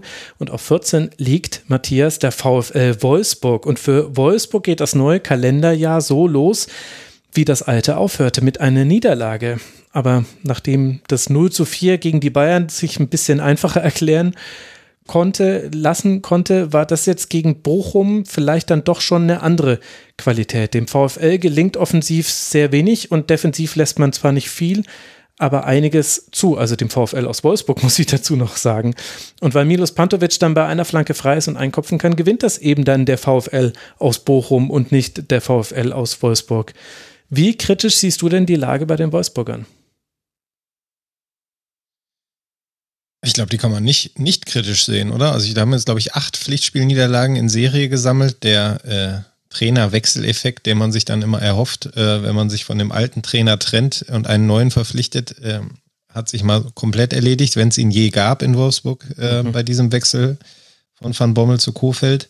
Ähm, ganz schwierig. Also wer das Interview jetzt heute der Kollegen von The Zone nach dem Spiel gesehen hat, äh, mit Wout Weghorst, äh, der muss sich, glaube ich, große Sorgen um den VfL Wolfsburg machen, zumindest wenn man Sympathien für ihn hegt. Ähm, da wurde er dann nach den Ursachen gefragt und es kam erstmal eine lange Pause und äh, am Ende der Antwort war man nicht schlauer als vorher. Und ähm, das scheint momentan wirklich so ein bisschen auch die, die Lage in Wolfsburg wiederzugeben. Also man hat nicht das Gefühl, dass sich in der Konstellation, die da aktuell da ist, irgendwas zum Guten wenden könnte in nächster Zeit. Äh, ich habe auch heute im Spiel ähm, soweit ich es verfolgen konnte, neben der normalen Produktion, der Heftproduktion heute, ähm, wenig Erbauliches gesehen. Ähm, Baku war noch der auffälligste Spieler, fand ich, mit einigen ordentlichen Abschlusssituationen. Mhm. Aber ähm, ich sag mal, ähm, wenn wir jetzt gerade bei Hoffenheim darüber gesprochen hat, dass man mittlerweile Auto Automatismen erkennt, wiederholbare Angriffe erkennt, das fehlt mir bei Wolfsburg komplett. Und dazu kommen dann eben ähm, Abwehraussetzer. Ich glaube, sie haben unter der Woche ein Testspiel gegen Paderborn mit äh, 4 zu 3 oder 5 zu 4 gewonnen, ähm, wo man eben, ja, einerseits dann endlich mal wieder Tore gemacht hat. Ich glaube, welche aus drei, drei Tore in diesem Test, aber hinten dann eben auch, weil man eine riskante Spieleröffnung haben möchte, auf der einen Seite, dann aber auf der anderen Seite auch einfach durch diese riskante Eröffnung wahnsinnig viele Tore gefressen hat. Ähm, das heißt, man ist da in so einem, man ist da wirklich in so einem Baustellenbetrieb, wo man irgendwie versucht, im laufenden äh, Geschäft noch irgendwas zu regeln. Und ich glaube einfach mit jeder Niederlage, die man, die man sammelt, sinkt ja das Vertrauen, sinkt das Selbstverständnis, sinkt das, äh, ja, einfach die, die, der Glaube an die eigene Stärke. Und äh, man fragt sich eigentlich nur, was ist mit Wolfsburg passiert im Vergleich zum Vorjahr? Ähm, also, wie konnte mhm. das, was aufgebaut wurde von Glasner, in so kurzer Zeit so demontiert werden? Und äh, wie soll das jetzt wieder zusammengesetzt werden? Ähm, ich bin bei Wolfsburg bei weitem nicht nah genug dran, um das in irgendeiner Form beurteilen zu können, welche Rolle Kofeld da spielt. Ähm, es lässt einen nur als Beobachter ratlos zurück, was da gerade passiert. Eva, kannst du dir einen Reim darauf machen, was wir da in Bochum gesehen haben? Oder missinterpretieren wir damit vielleicht auch eine gute Leistung der Bochumer, wenn wir jetzt Wolfsburg so schlecht reden? Ich finde es bei Bochum generell interessant ähm, und das meine ich wirklich überhaupt nicht despektierlich, dass es meistens bei ähm, ja, Bochumer Siegen erstmal immer um den Gegner geht, ähm, was der schlecht gemacht hat und gar nicht mal so viel darum, was Bochum gut gemacht hat. Äh, ich glaube, es war definitiv auch nicht Bochums äh, beste Saison Saisonleistung. Sie haben es einfach nur sehr, sehr konsequent gespielt und ähm, ehrlich gesagt war das ein Spiel, wo ich tatsächlich auch an, ans Hinspiel zurückdenken musste da fand ich Bochum damals auch gar nicht so schlecht. Die waren einfach nur dadurch, dass, glaube ich, direkt in der vierten Minute da der Platzverweis war, mhm. ähm, einfach sofort, also viel zu früh dezimiert, um da, glaube ich, wirklich dann ähm, konsequent genug gegenhalten zu können. Und ich finde, ähm, ja, man hat so ein bisschen gesehen heute, was hätte passieren können. Ne? Hätte, wenn und aber, ist natürlich auch ein anderer Trainer jetzt auf Wolfsburger Seite. Aber ähm, ja, ich finde, Bochum hat das einfach äh, Klar, es gab jetzt nicht wahnsinnig viele Wolfsburger Angriffe, aber ich finde, Bochum hat es gut wegverteidigt. Sie haben mit Riemann natürlich auch einen guten Torwart. Ähm, wen ich aus der Abwehr auf jeden Fall hervorheben würde, ist ähm, Maxi Leitsch, also den fand ich äh, sehr, sehr stark in diesem Spiel, was ähm, ja auch erstmal sehr für ihn spricht, weil er über weite Strecken der Saison auch äh, überhaupt nicht gespielt hat. Also den fand ich sehr gut. Ich glaube, es war auch das erste Mal seit etwas längerer Zeit, ähm, dass dieses Duo Leitch ähm, Bella Kotschap so wieder zusammengespielt ja. hat. Das kannte man ja vor allem eigentlich eher aus der Zweitliga-Zeit. Und aus verschiedenen Gründen wurde das ja auch im Laufe der Saison aufgelöst. Ich finde, die haben es hinten gut gemacht. Gut, mit Suarez auf Außen hat man sowieso einen sehr guten Spieler. Ähm, und dann, ja, finde ich, haben sie vielleicht selber ihre, ihre Chancen gerade in der ersten Halbzeit noch nicht konsequent genug genutzt. Also schon da fand ich, äh, hatten sie ja einige Möglichkeiten, ohne jetzt ähm, Wolfsburg da direkt ähm, ja, irgendwie in kaputt zu spielen. Aber ich fand schon, dass, dass die Führung für Bochum dann ja folgerichtig war. Also einfach find, einfach auch wie, wie, wie Wolfsburg da versucht, dieses Aufbauspiel auch nach einem vorherigen Bochumer Angriff irgendwie aufzubauen und Weghorst ähm, dann ja den Ball verliert, weil Bochum auch relativ gut presst und dann kann Bochum schnell umschalten. Holtenmann flankt da gut in den Strafraum und ähm, Lacroix ist da, glaube ich, Castells eher im Weg. Vorher war es ja eigentlich relativ interessant, weil gerade so die die hohen Flanken in den Strafraum ja eigentlich irgendwie entweder von Bornau, Lacroix oder eben Brooks halt gut weggeköpft wurden und da, glaube ich, einfach die Zuordnung nicht gestimmt hat. Ähm, und ich fand einfach, dass dann überhaupt gar keine Wolfsburger Schlussoffensive erkennbar war. Also weiß nicht, ob ich dann auch einfach nicht mehr genau genug hingeguckt habe, aber für mich sah nee, das nicht nach nicht Aufbauen. Dir, es lag nicht an dir. Gut, gut. Und ich finde, was ich interessant finde, ist, dass ich glaube, gar nicht mal das, also, ne, eigentlich auch interessant, dass Vechos gefragt wurde, weil, also ich finde auch, er hatte einfach kein gutes Spiel. Wie gesagt, der Fehler vom 1-0. Aber generell wirkt er vorne ähm, auch nicht immer so, so wach, beziehungsweise gut positioniert. Ähm, wirkte immer sehr, sehr schnell frustriert, fand ich tatsächlich, wenn ein Spielzug nicht, nicht so geklappt hat. Ähm, und ich glaube, bei, bei Wolfsburg ist es tatsächlich so, dass da ein Matcher, also Lukas Matcher, ähm, eher so die, ja, die Favoritenrolle da vorne einnimmt. Äh, ich erinnere mich an das Spiel gegen Bielefeld, wo er reinkam, äh, zusammen mit Lücke Bacchio und da eindeutig äh, die Veränderung gemacht hat, aber die Fehler, äh, die Spieler äh, fehlen ja natürlich momentan komplett im Wolfsburger Kader. Auch so eine Corona-Auswirkung, glaube ich, ähm, auf jeden Fall bei, bei Lücke Bacchio. Ähm, und ich fand halt dann Philipp und äh, Waldschmidt hinter ähm, Bechhorst auch sehr blass tatsächlich. Ja, das kann man so sagen. Waldschmidt und Weghorst gemeinsam keinen einzigen Schuss. Ich glaube, Maximilian Philipp hatte auch nur einen. Also offensiv war das wirklich ganz, ganz wenig. Matthias, du hast die Frage ja schon gestellt, was hat sich da verändert? Ich meine, man wollte irgendwie den Spielstil anpassen hin zu mehr Ballbesitzfußball. Was ich aber jetzt an diesem Bochum-Spiel so negativ eindrücklich fand, war, dass es jetzt an beiden Enden des Feldes nicht mehr stimmt. Also defensiv hat man zu viel zugelassen mit einfachen Fehlern. Hätte man Bornau nicht gehabt, der echt so ein Turm da hinten drin war, dann hätte das viel früher auch schon schlechter laufen können.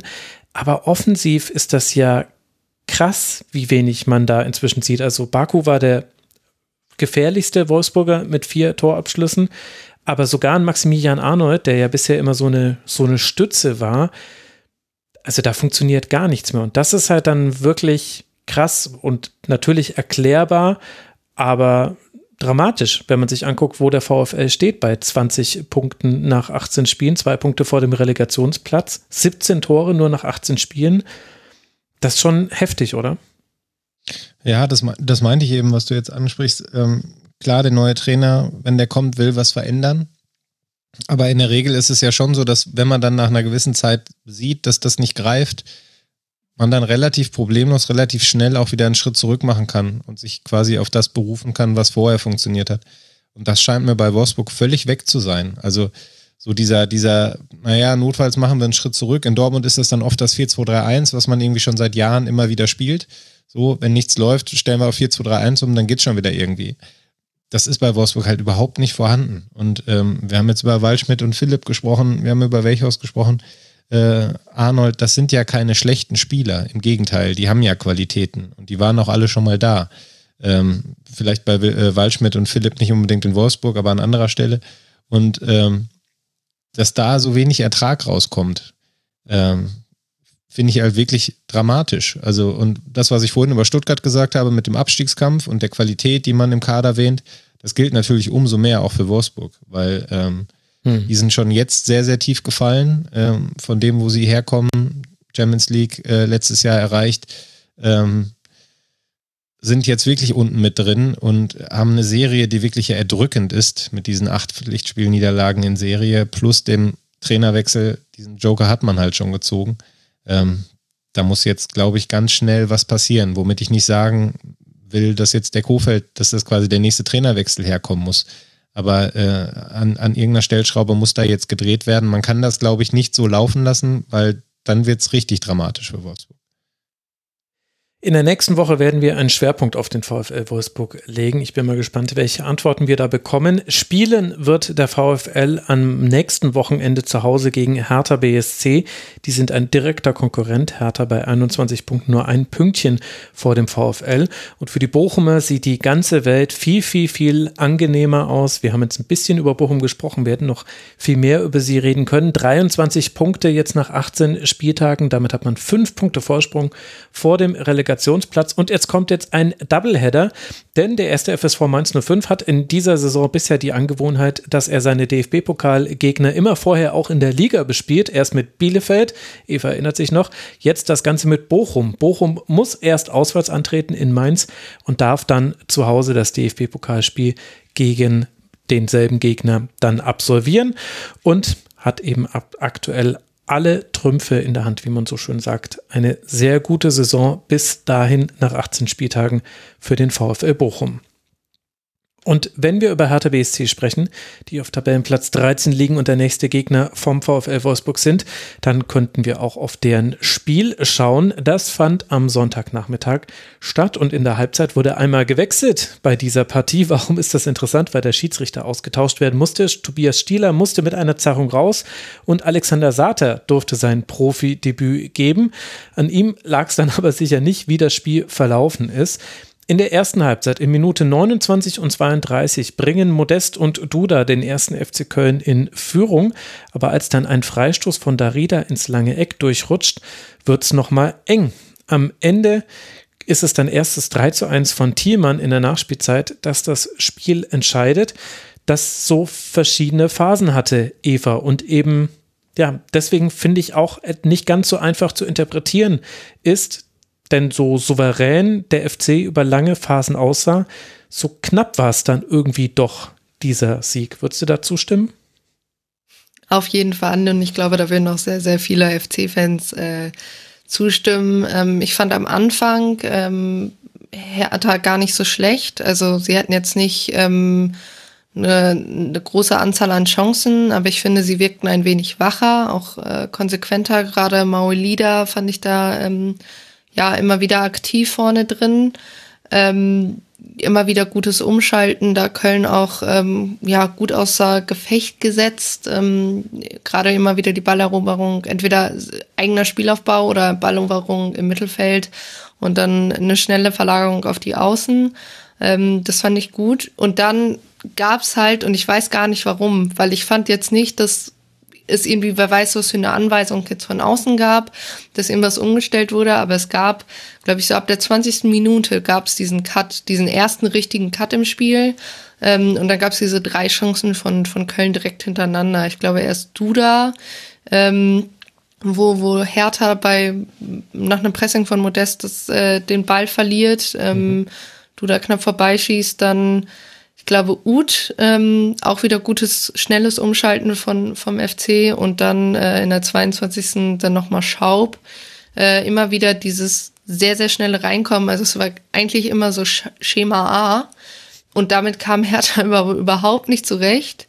Ähm, und für mich relativ, ja, also eigentlich kam ja erst die Chance von, von Hertha dann wieder in der 28. durch äh, Maui Lieder aber dann äh, im Gegenzug eigentlich direkt äh, mehr oder weniger das, das 1-0 durch Modest. Ähm, richtig, richtig gute Flanke von Uth, fand ich, von der Seitenlinie. Ähm, dann Modest aber auch viel zu frei, ehrlich gesagt. Ich glaube, es war Torunariga, der ihn da viel zu einfach ziehen lässt. Und ähm, dass Modest jetzt ein ja, einen Tor per Kopf erzielt, ist, glaube ich, auch nichts Neues. Ich glaube, er ist der absolute Spitzenreiter in der Bundesliga mhm. und zwar relativ unangefochten. Ähm, und danach war, also es war ja vorher eigentlich schon so, dass das äh, Spiel von Hertha ziemlich gebrochen wirkte, aber spätestens da fand ich, ähm, ja, eigentlich hatte man so ein bisschen Angst, wie hoch es denn eigentlich zur Halbzeit stehen würde.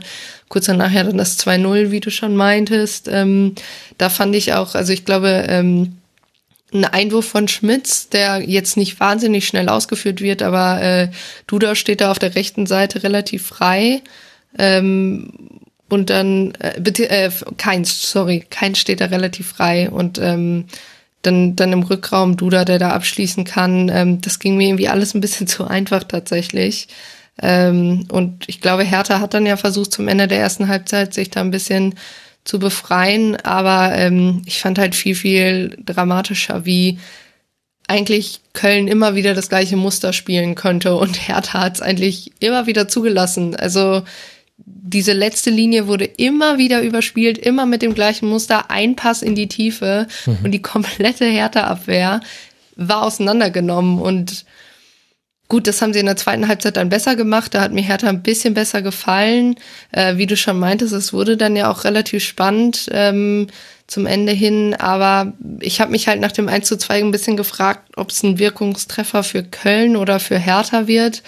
Und ehrlich gesagt konnte ich die Frage auch vor dieser neun, also 91. Minute nicht endgültig beantworten, weil ja, dann Hertha auch immer wieder Fehler hinten drin hatte, dieses Ding mhm. von Stark, ja. äh, wo es dann den indirekten Freistoß gibt und ähm, Hertha hat dann versucht was nach vorne, aber ich glaube, Kevin Prinz Boateng hat dann Stürmer gespielt zum Ende, hatte dann tatsächlich, glaube ich, auch die meisten Abschlüsse mhm. ähm, für, für Hertha mit, äh, also zwei von drei Schüssen gingen dann auch aufs Tor. Ähm, generell fand ich es aber zu schwach und ich glaube, Hertha hat gehofft, dass man diesen Schwung aus dem Dortmund-Spiel ein bisschen besser mitnehmen konnte. Matthias, kannst du mir das erklären, warum der FC, der natürlich sehr viele Dinge sehr gut macht und auch dieser, diese langen Pässe, die Linie entlang, mit denen man dann zu Flanken kommt, die dann modest in schöner Regelmäßigkeit reinköpft, das ist alles sehr, sehr gut ausgeführt. Ich will das nicht kleinreden, aber kannst du mir erklären, warum es Gegner wie Hertha BSC nicht schaffen, das dem FC wegzunehmen? Die Frage wird sich wahrscheinlich äh, Korkut heute Abend auch stellen, weil ich bin mir ziemlich sicher, ohne dass ich dabei war, dass er genau darauf hingewiesen hat äh, und seine Mannschaft wahrscheinlich gesagt hat, sie sollen genau darauf achten, dass das nicht passiert. Äh, doch ist es dazu gekommen. Ich hatte so ein bisschen Déjà-vu heute, ähm, weil äh, bei Marco Rose und dem BVB war es vor dem Frankfurt-Spiel ganz ähnlich. Äh, alle Punkte, die er in der Pressekonferenz vorher also angemerkt hat, worauf man, worauf seine Mannschaft achten muss, sind dann im Spiel eingetroffen. Und wahrscheinlich war es bei Korkut und seinen Berlinern ganz ähnlich. Ähm, und das ist natürlich für eine Mannschaft wie Hertha BSC, die äh, ja überhaupt nicht gefestigt ist in dieser Saison, ähm, dann äh, im Grunde der Todesstoß in so einem Spiel, wenn man mit viel Mühe versucht, sich nach vorne etwas aufzubauen, sowas wie eine Struktur und sowas wie eine Sicherheit zu erarbeiten. Und dann wird man mit solchen leichten äh, also leicht in Anführungszeichen leichten Mitteln dann äh, ausgespielt und kassiert dann binnen Minuten zwei Gegentreffer, die dann natürlich alles, was man vorher versucht hat, äh, zunichte macht. Äh, das, das, das ist, glaube ich, wahnsinnig frustrierend für einen Trainer in dem Moment. Äh, und bei den Kölnern, ähm, ja,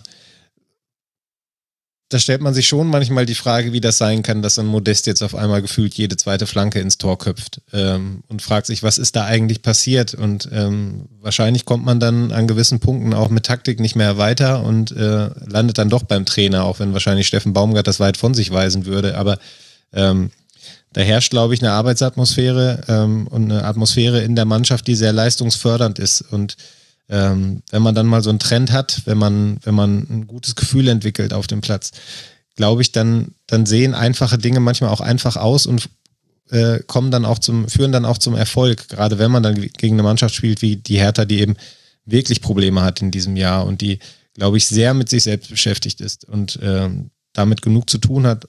Was dann noch dazu kommt, da haben wir noch gar nicht drüber gesprochen, weil es natürlich für beide Mannschaften gilt, aber dieser Rasen im Olympiastadion ist auch einfach eine Frechheit. Also das, äh, da kann man meiner Meinung nach kein Bundesligaspiel drauf spielen. Äh, und ähm, dann sind hohe Bälle in den Strafraum vielleicht auch gar nicht die ganz schlechte Option, wenn es so aussieht. Ja, und der kleine Funfact zum Spiel ist, mehr Flanken hat sogar Hertha BSC geschlagen als der erste FC Köln. Das muss man hinbekommen. Es waren nur 19, das ist wenig für den FC. Aber ja, interess interessante Konstellation. Ich meine, auch hier hat Corona auch ein bisschen seine Auswirkungen gehabt. Ich finde aber, da muss man jetzt nicht so sehr den Fokus drauf legen. Also gut, es gibt ein Spiel, da kommen wir nicht dran vorbei, über das reden wir gleich, aber das ist einfach nur wegen der Menge an Corona-Ausfällen.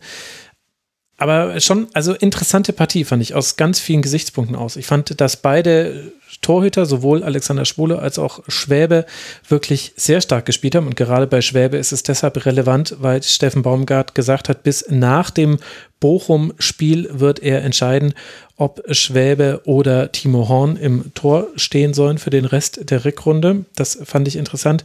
Dann eben das, was wir schon besprochen haben, dieser Flügelfokus, die die Kopfbälle, die Modest immer noch bekommt. Und was ich immer sehr interessant finde, ist, wenn Marc Uth neben Anthony Modest spielt. Mir gefällt das immer noch besser als mit Sebastian Andersson, habe ich hier auch schon häufiger thematisiert. Auch ich finde, für mich war Marc Uth der Spieler des Spiels. Der hat einfach so viele gute Aktionen gehabt. Der war so komplett in seinem Spiel. Gegen den Ball, mit dem Ball, im Umschalten, da hat auch die Passschärfe immer gestimmt, wenn Köln dann mal einen Ball in die Spitze gespielt hat, sowohl wenn Uth ihn auf Modest gespielt hat, als auch wenn er geschickt wurde, hatte dann da das Pech, dass seine große Chance nicht zum 1 zu 0 geführt hat. Der hat mir richtig gut gefallen. Und das ist ja die, die Neuigkeit, einfach wie viel einem beim FC gut gefällt, wie viel gut funktioniert. Kilian und Hübers stehen in der Innenverteidigung und machen das sehr souverän. Vor allem Timo Hübers hat mir da sehr gut gefallen. Ich finde, dass Ötchan der geht immer so ein bisschen unter, weil eben der Flügelfokus eher so den Blick auf Schmitz und Hector lenkt, die eben über den Flügel kommen. Aber Özcan hat das auch sehr gut gemacht über weite Teile des Spiels. Und Hertha hat aber auch keine ganz schlechte Partie gemacht. Also mit Ausnahme vielleicht von einzelnen Spielern, die Fehler produziert haben. Also Askasiba hatte ein paar unglückliche Momente, würde ich es jetzt mal nennen. Pekarik und Toro Nariga auch. Aber ansonsten Maolida hat die große Chance. Man ist mit dem Pressing vom FC eigentlich ganz gut zurechtgekommen. Also der FC hatte zwar den Ball, aber die ersten beiden Chancen hatte Hertha BSC, bis dann eben dieser Knackpunkt kommt, den wir vorhin auch angesprochen haben.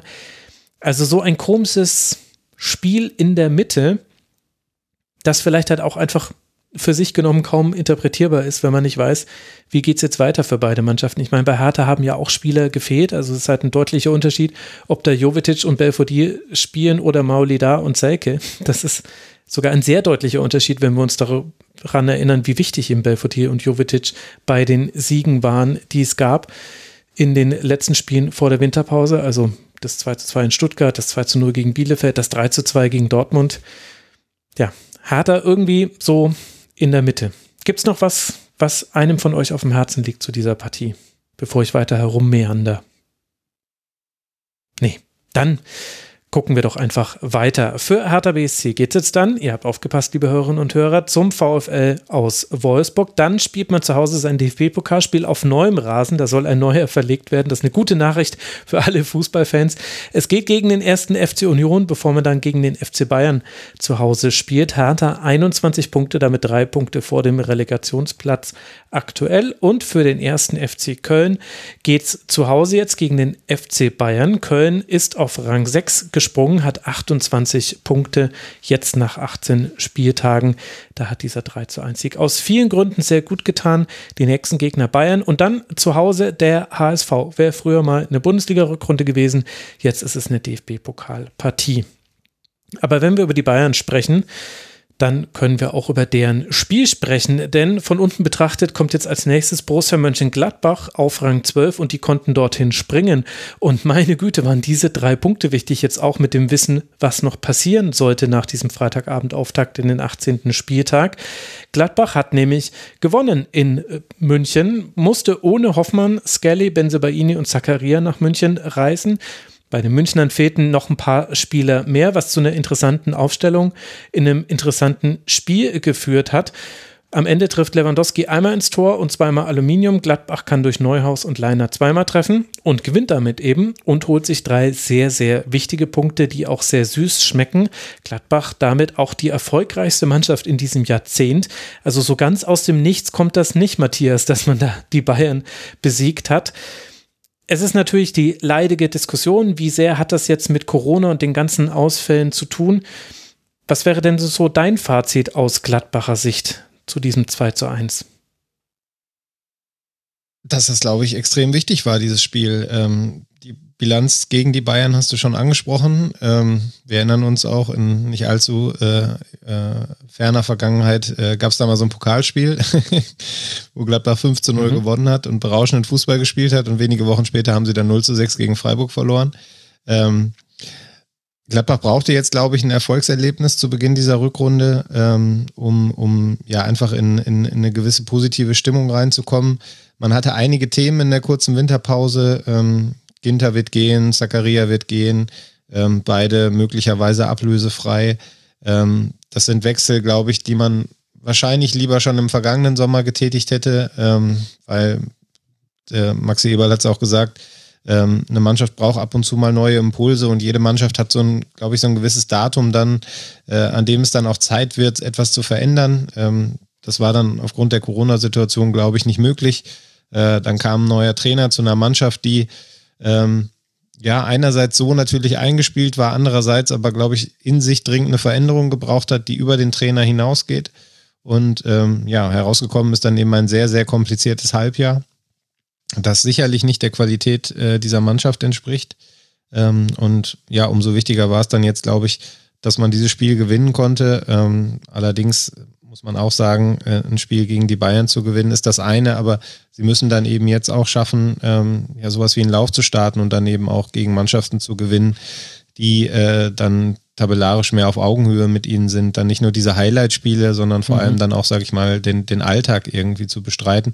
Und trotzdem hat man in dem Spiel schon gesehen, dass, dass es in die richtige Richtung geht. Äh, Leiner, ähm, sehr wichtig, dass der jetzt wieder da ist. Glaube ich, sein zweites Spiel jetzt über 90 Minuten nach vielen Monaten, die er aufgrund einer schweren Verletzung ausgefallen ist. Das war schon ein wichtiger Faktor in diesem Spiel. Mir hat die Position von Neuhaus gut gefallen. Ähm, ja, so als, als Part einer Doppelzehn ähm, im Halbfeld. Ähm, das stand ihm besser als zuvor viele Auftritte etwas weiter hinten. Ähm, da kann er, glaube ich, seine Stärken momentan ganz gut einbringen. Also es gab schon positive Ansätze. Auf der anderen Seite sieht man eben auch von einigen Spielern nach wie vor relativ wenig. Also auch ein Stindel war recht unauffällig. Äh, Tyram Player sind dann reingekommen. Ähm, von denen kann man eigentlich auch deutlich mehr erwarten, noch als sie das bislang gezeigt haben. Also da liegt unheimlich viel Potenzial drin und für mich ist dann wirklich entscheidend, ähm, ob diese Mannschaft es dann eben schafft, sich nochmal für ein halbes Jahr aufzuraffen, bevor es dann eben erkennbar in verschiedene Richtungen gehen wird äh, für den einen oder anderen in der Mannschaft. Äh, und ähm, ja, der Auftakt, denke ich, ist gemacht durch dieses Spiel. Sehr gute Reaktion nach dem 0 zu 1 von Lewandowski, eben dann auch schon vor diesem Ausgleich und dann der Führung. Dass es dann auch Chancen für Bayern gibt, das liegt in der Natur des Gegners und dass es dann auch Szenarien gibt, in denen das ein Unentschieden hätte werden können, ja, das ist so. Aber wenn du eben gerade diesen Aufraffen-Aspekt reinbringst, da würde ich sagen, Eva, kann man auf Grundlage dieses Spiels, auch wenn wir jetzt wissen, Bayern ist oft die positive Ausnahme bei Gladbach, aber das hatte schon sehr viele gute Ansätze und es kommen ja noch einige Spieler jetzt auch zurück. Ja, auf jeden Fall. Und ich hatte es eben äh, im Forum auch nachgelesen. Ähm, Matthias hatte schon ähm, Neuhaus angesprochen. Ich würde aber auch Ginter nochmal aufgreifen. Ähm, der hatte ja, glaube ich, auch nicht immer so die beste Phase in der letzten Zeit. Den fand ich in diesem Spiel sehr gut auch mit hinten drin. Ähm, und generell, was ich ähm, einfach bei Gladbach so gut fand, war einfach dieser Zusammenhalt. Also ich finde, man hat schon gesehen, dass sie davon profitiert haben, dass da mehr ein Team auf dem Platz stand. Und das meine ich jetzt äh, nicht in dem Sinne, dass Bayern an sich kein, keine Teamstärke hat, aber das ist halt einfach nicht möglich, so kurzfristig aufzubauen, wenn du eben so viele Ausfälle hast. Und davon hat Gladbach, glaube ich, auch profitiert. Ähm, Gerade so zum Ende hin. Ähm, in der zweiten Halbzeit hat man, glaube ich, auch ähm, ja auch immer wieder gut auf Sommer hinten gebaut und ähm, ja, ich fand einfach, wie, wie Gladbach dagegen gehalten hat ähm, und eben nicht dieses klassische, ja gut, dann schießt äh, Bayern in der 90. Minute halt eben noch den Ausgleich. Ähm, Spiel gewonnen ist, das fand ich sehr, sehr stark. Ähm, ich fand generell auch gut, wie, wie bissig Gladbach da zum Teil ins, ins Pressing gegangen ist, aber auch in die Zweikämpfe. Generell das Zweikampfverhalten in dem Spiel von Gladbach, ähm, ja, gerade ab dem 1-1 äh, fand ich auch sehr gut.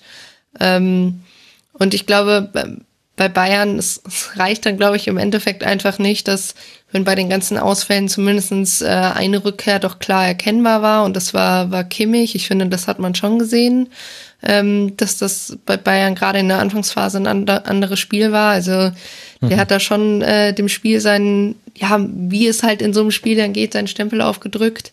Ähm, das wird man, glaube ich, in der Zukunft dann auch sehen, ähm, wenn dann zumindest ein Teil der Spieler wieder zurückkehren kann.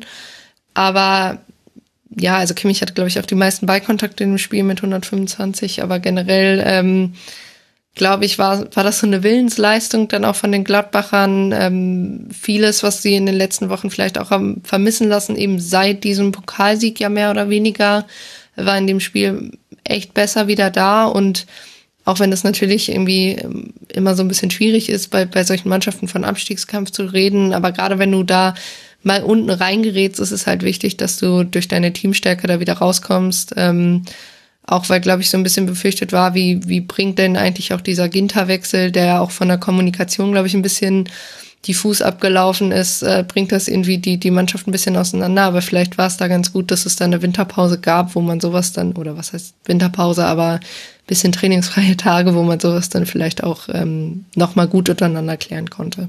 Mhm zum Team würde ich gerne noch was anfügen. Ich glaube, dass es Gladbach in der Tat sehr, sehr gut tut, dass da eben äh, viele Spieler jetzt nach wie vor auf dem Platz stehen, die äh, was mit diesem Club verbinden. Ähm, exemplarisch würde ich jetzt gerne mal Chris Kramer hervorheben, ja.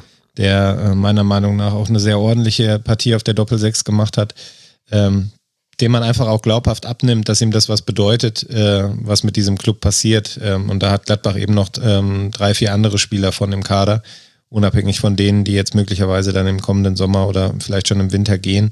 Ähm, und das, glaube ich, ist ein, ist ein richtiges Fund dann jetzt auch für den Rest der Saison, weil das äh, haben, glaube ich, andere Teams, die ähnliche Probleme haben wie Gladbach, äh, nicht in dem Maße. Ja, sehr guter Punkt. Über Kramer wollte ich auch noch sprechen. Ich finde, der hat auf der einfach 6, zumindest zeitweise war es eine einfache 6, hat er wirklich ein tolles Spiel gemacht, hatte viele gute Momente mit dabei. Also das war schon eine sehr gute Leistung von Gladbach. Auf der anderen Seite, Matthias, wir haben eine Niederlage des FC Bayern, die ist erklärbar, so wie alle Niederlagen erklärbar sind. Wir hatten natürlich viele Ausfälle, also neun Spieler haben gefehlt, unter anderem Manuel Neuer, deswegen stand Sven, Sven Ulreich im Tor. Kimmich hat auf rechts gespielt und vielleicht so einer der Knackpunkte, ohne jetzt komplett mit dem Finger auf den Spieler zeigen zu wollen, weil er hat wenig Spielpraxis und es ist eine fremde Position. Aber Sabitzer als Linksverteidiger, da hat man schon einen Unterschied gesehen, oder? Ja, das war dann vielleicht der eine Kompromiss zu viel in dieser Aufstellung, die ja nun auch sehr gepuzzelt war teilweise, äh, zwangsläufig bei den vielen Ausfällen. Ähm, Sabitzer ist eigentlich auch eine etwas tragische Figur im Bayern-Kosmos, finde ich. Ähm, all das, was ihn in Leipzig ausgezeichnet hat, was ihn da auch für die Bayern dann ja letztlich interessant gemacht hat äh, und was den Leipzigern auch über weite Strecken gefehlt hat in dieser Saison, ist gefühlt komplett verschütt gegangen in seinem neuen Verein. Mhm. Ähm, man sieht sehr wenig von ihm, nur äh, wenig Spielzeit, wenig Rhythmus.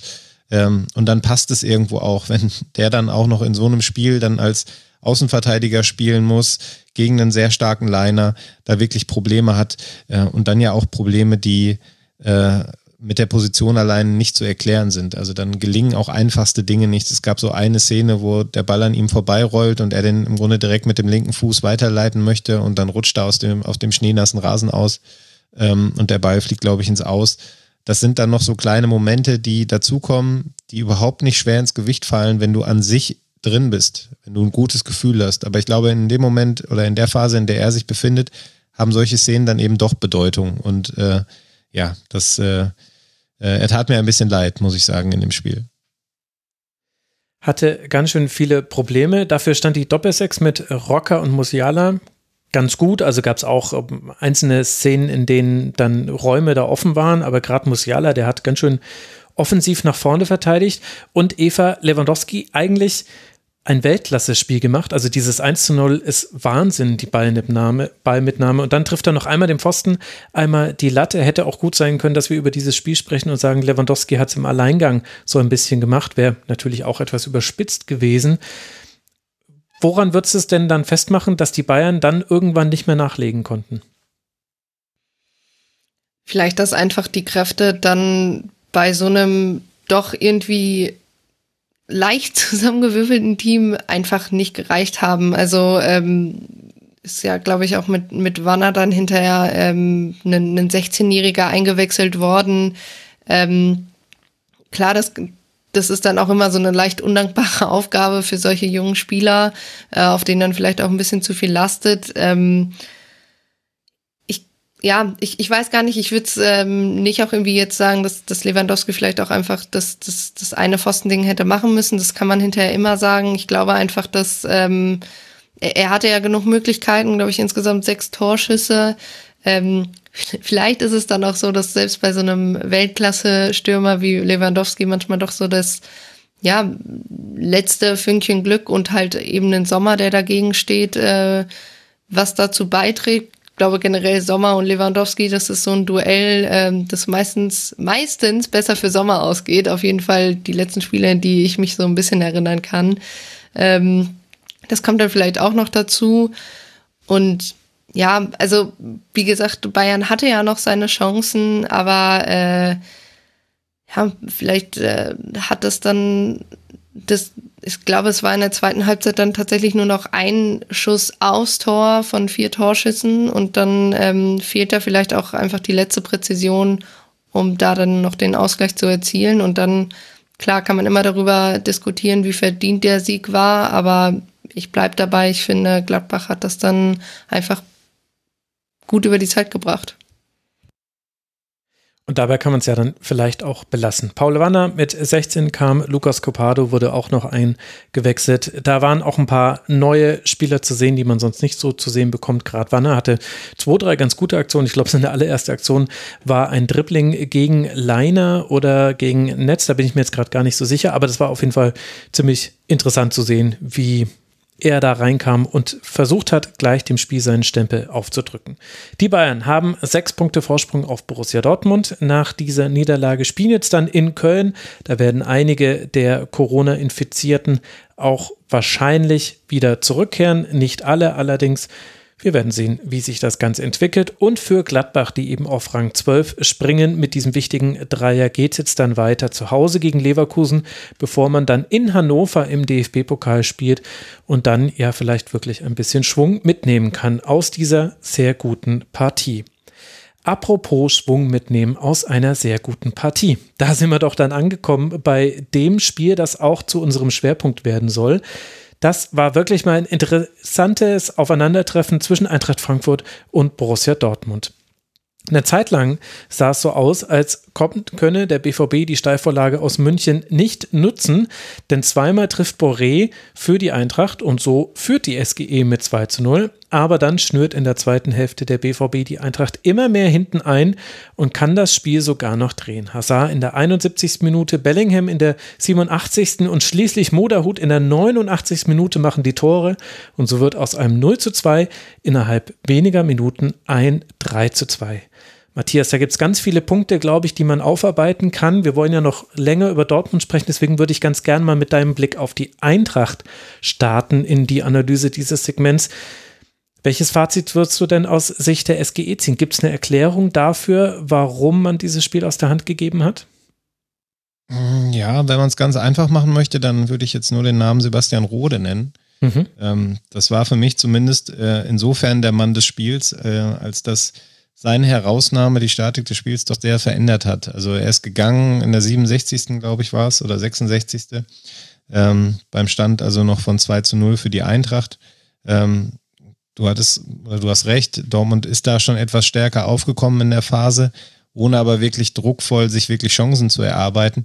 Und endgültig gekippt ist die Partie dann erst danach. Ähm, und ähm, da hat man in meinen Augen schon gesehen, dass der Eintracht so ein Stück Widerstandsfähigkeit im Mittelfeld ähm, abhanden gekommen ist. Es ging dann eben auch einher damit, ähm, dass Dortmund äh, das System ein bisschen angepasst hat, äh, Bellingham ein bisschen tiefer gestellt, Reus ins Zentrum, ähm, so eine Art 4-2-3-1 dann anstatt 4-3-3.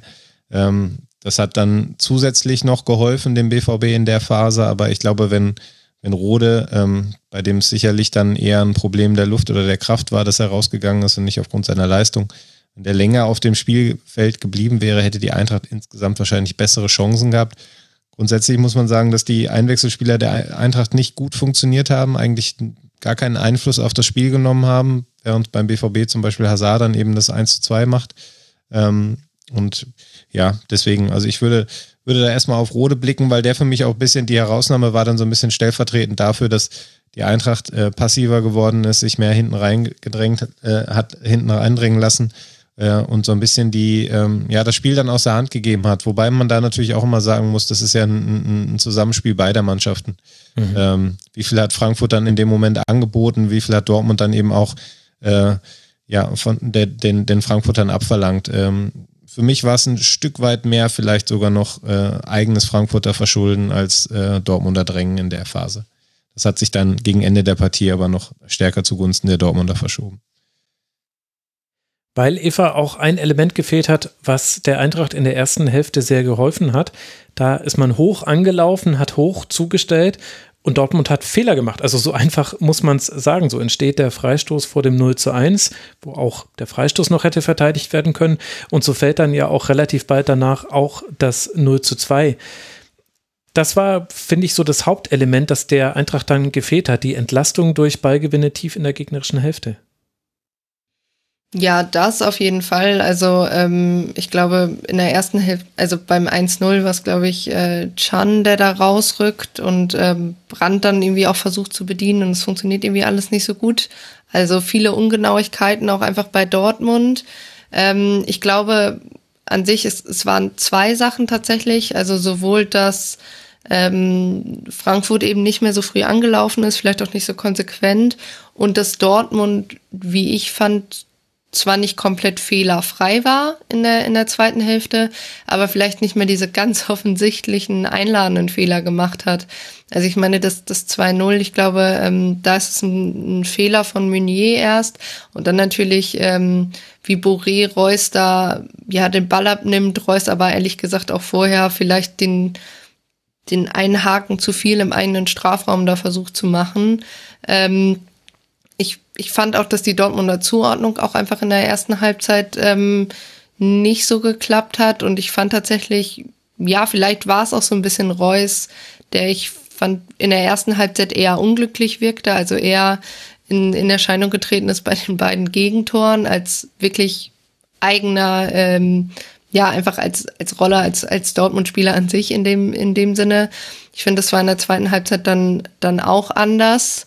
Ähm, wie gesagt, äh, ist, ich finde es generell, das ganze Spiel über war nicht immer nur auf eine Seite verlegbar, sondern immer, dass im Prinzip die, die Dynamiken sich zwischen beiden Mannschaften auch einfach verändert hat. Ähm, ich meine, die zweite Halbzeit beginnt ja eigentlich auch wieder mit einem mit einem Fehler von Chan. Hm. Und man dachte eigentlich, wie ich fand, eigentlich tatsächlich, dass diese, diese zweite Hälfte eigentlich weitergeht, wie die erste geendet hat, ähm, wo Frankfurt ja eigentlich hätte irgendwie drei oder vier Null hätte führen können. Und dann ging es ja ab so ab der Stundenmarke immer Schritt für Schritt ein bisschen weiter, verschob sich das Spiel immer weiter Richtung Dortmund. Also nicht in die Dortmunder Hälfte, sondern eben, dass man das Gefühl hatte, na, hier ist aber noch nicht alles vorbei. Und ähm, ja, eigentlich dachte ich auch erst, Frankfurt bietet ja eigentlich die Räume an, die Dortmund bespielen könnte, aber eigentlich nicht bespielt bespielt und eigentlich fällt dann das, das, äh, das Tor durch Hazard. Und ähm, ja, ich fand es irgendwie selbst danach immer noch nicht so dieses Klare, dass man das Gefühl hat, dass die Partie kippt jetzt gleich. Aber ich glaube, einfach weil man dann das Gefühl hatte, okay, Frankfurt macht einfach zu wenig, um, um da jetzt vielleicht noch einen 3-1 nachzulegen. Also wir hatten ja einfach einige Partien, wo das der Fall war. Wir haben über ähm, Hertha Köln gesprochen, aber eben auch über Freiburg Bielefeld zum Beispiel. Und da hatte man einfach nicht das Gefühl, irgendwie, dass, dass Frankfurt da jetzt das anbietet, um da eben noch den dritten Treffer nachzulegen.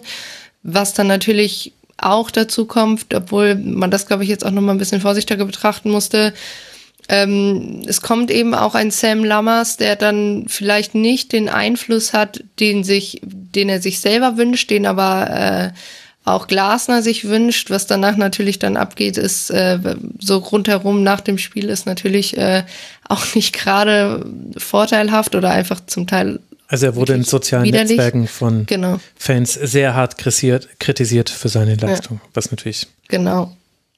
Ja, ist. das ist ja genau. Und dann ähm, fand ich auch einfach ähm, ja Dortmunds Schlussphase einfach sehr beeindruckend. Ich finde äh, Dahut äh, fand ich äh, fand ich gut, dass er ich fand, fand ihn äh, als er reinkam im Prinzip auch ähm, äh, ja beziehungsweise er kam ja nicht rein, aber quasi sein wie er aufgetreten ist, das das fand ich schon äh, in der Schlussphase dann sehr gut mhm. und ähm, ja, was dann auch natürlich wieder überschattet wurde, ist diese, diese ganze Streiterei zwischen Haaland und äh, Hinteregger. Da gab es ja auch einige Punkte dann im, im, im Forum zu, generell dann auch zur Persona Haaland. Äh, ich fand es ein bisschen schade, dass es dann ein bisschen darüber überschattet wurde, weil äh, das Spiel war dann, glaube ich, im Endeffekt auch das unfairste äh, dieses Spieltags. Also ich habe nämlich über den Spieltag hinweg das Gefühl, dass eigentlich relativ fair zugegangen ist. Also jetzt mein Spiel mit der roten Karte, das war ja kein unfaires Spiel in dem Sinne. Ähm, weil im Schnitt eigentlich irgendwie immer nur so zwei, zwei gelbe Karten pro Partie vergeben wurde. Und äh, hier mit fünf äh, fiel das dann ein bisschen aus dem Ruder, vor allem weil das Gefühl, die alle in der Schlussphase kamen. ja, weil ja, die Gemüter dann halt wirklich alle fünf. Ja, komplett überhitzt waren. Ähm, ja, und äh, für Dortmund das natürlich auf jeden Fall äh, dann, dann drei sehr, sehr, sehr wichtige Punkte waren. Aber natürlich die große Frage, ähm, worüber Matthias uns bestimmt gleich auch ein wenig aufklären kann, die aber auch im Forum gestellt wurde, ähm, was das denn jetzt eigentlich bringt. Und das hat ja tatsächlich auch Rose in der Pressekonferenz angesprochen, das Thema Nachhaltigkeit kann man daraus jetzt endlich mal Lehren ziehen oder geht's halt weiter oder geht's unkonstant weiter wie zuvor? Mhm. Okay, bevor wir gleich zu Dortmund überleiten, finde ich, muss einmal noch der Name Debril So fehlen, fallen, weil er eben gefehlt hat und das war eben einer derjenigen, der auch mal aus einer tiefen Position heraus einen gefährlichen Pass spielen kann. Die gab es eben auch gar nicht für jemanden wie einen Sam Lammers, deswegen ist diese Kritik, die da einige Fans geäußert haben, nochmal doppelt schwer wiegend und für Hinteregger, glaube ich, ein sehr bitteres Spiel, weil er wirklich Haaland sehr gut aus dem Spiel genommen hat. Haaland war im Grunde nur dann anspielbar, wenn Hinteregger rausrücken musste, so und unter anderem dann vor dem 1 zu 2, wo Haaland dann den Pass auf Hazard spielen kann. Also es waren auch viele gute Elemente im Frankfurter Spiel, man hat es nur nicht über die Zeit gebracht. Tja, Matthias, und dann haben wir Borussia Dortmund, wo viele Themen anzusprechen sind. Ich würde gerne mit einer taktischen Frage einsteigen. Und zwar spielt Dortmund ja am liebsten im 4-3-3. Das ist den Dortmundern auch relativ wichtig. Also Rene Maric zumindest hat das oft Twitter mal ziemlich nachdrücklich genannt, dass es immer ein 4-3-3 wäre, in dem man spielen würde. Und ich fand vor allem in der ersten Halbzeit, dass das dem BVB gar nicht so geholfen hat. Denn Dahut hatte dann sehr weite Passwege zu Brandt, zu Bellingham. Und du hast ja die Umstellung aufs, also es war kein blankes 4-2-3-1, aber Bellingham ein bisschen zurückgerückter, Reus eher auf einer Zehnerposition. Du hast ja schon gesagt, dass das helfen würde. Ich persönlich finde, Dortmund spielt immer etwas besser von hinten heraus, wenn man diese Formation hat. Aber ich gucke natürlich auch nicht so genau hin wie du. Wie siehst du es denn? Ich gehe da komplett mit ähm, bei deiner Einschätzung der Lage. Ich finde auch, dass das 4-2-3-1 ähm, nach wie vor ähm, am besten passt zu dieser Mannschaft, mit einer Einschränkung, dass sie eben auf den Flügeln nicht die wahnsinnig große Auswahl haben. Ähm, auch Donny Malen zum Beispiel ist ja kein klarer Flügelstürmer. Ähm, der ist am mhm. ehesten noch Torgan Hazard, der aber in der Hinrunde eben auch oft ausgefallen ist. Äh, und ansonsten hat man da eben nicht äh, die Riesenauswahl. Ein Ansgar Knauf beispielsweise hat sich noch nicht so entwickelt, wie man das ähm, sich vielleicht auch ein Stück weit erhofft hat. Ähm, da fehlen äh, die Alternativen, um das wirklich dauerhaft spielen zu können. Ähm, das 4-3-3, wo Reus dann ja oft in der vordersten Linie spielt, ist dann ähm, ja auch irgendwo ein Kompromiss, denn Rose ist, glaube ich, eigentlich ein Verfechter von 4 Raute 2, ähm, hat das ganz am Anfang und ja auch zum Ende der Rückrunde dann in äh, Hinrunde dann auch in Berlin äh, wieder spielen lassen. Ähm, da muss man aber auch sagen, passt die Abstimmung zwischen Holland und Malen noch nicht. Ja, und da ist dann das 4-3-3 so ein bisschen der Kompromiss daraus. Ähm, ich äh, würde mir äh, aus, aus Dortmunder Sicht wünschen, dass sie in Zukunft häufiger auf das 4-2-3-1 gehen. Ähm, du hast schon gesagt, es war kein glasklares, das definitiv nicht, aber allein dadurch, dass Bellingham etwas tiefer stand, ähm, hatte er noch mehr Einfluss auf das Spiel, war eine deutlich stärkere ähm, äh, Spielkontrolle in dem, in dem Bereich des Spielfelds, weil Bellingham natürlich ein sehr aggressiver Zweikämpfer ist, ähm, sich Bälle erobert, mhm. kein Duell äh, scheut und dadurch der Hut auch so ein bisschen entlastet hat. Und ähm, was definitiv auch richtig ist, was du angesprochen hast, sind die Passwege. Ähm, mit einer Einschränkung, ich fand in den ersten 15 Minuten hat Dortmund das sehr, sehr gut gemacht, auch im 4-3-3. Da haben sie Frankfurt äh, eigentlich sehr tief in die eigene Hälfte hineingedrückt, haben dann äh, aus der Positionierung heraus auch immer wieder hohe Ballgewinne gehabt, haben sie sehr stark eingeschnürt, äh, ohne mit Ausnahme des Meunier-Schusses dann wirklich zwingende Abschlusssituationen zu kreieren. Aber ähm, das Tor, das Gegentor fiel ja im Grunde aus dem Nichts heraus. Ähm, es hatte sich nicht angedeutet im Vorfeld. Es war dann eben einfach wieder mal eine Kette von individuellen Fehlern, wie so oft beim BVB, mit dem sie sich dann das zuvor aufgebaute kaputt gemacht haben. Aber da fand ich, passte das 4-3-3 dann schon relativ gut in dieser Spielphase. Ähm, aber richtig ist auch dann eben nach dem 0-1 und, und auch nach dem 0-2, ähm, ja, haben sie kaum die Spieler, die Anspielstationen gefunden. Und das war teilweise ja auch bei den Gegentoren das Problem, weil man eben nicht sauber aus der Abwehr rausspielen konnte. Chan hat Brand nicht gut gefunden. Äh, Meunier hat Brand nicht gefunden vor, den, vor dem zweiten Tor dann. Ähm, das war sicherlich ein Problem und deshalb gehe ich da komplett mit. 4-2-3-1 passt nach wie vor am besten mit den Einschränkungen auf den Flügeln.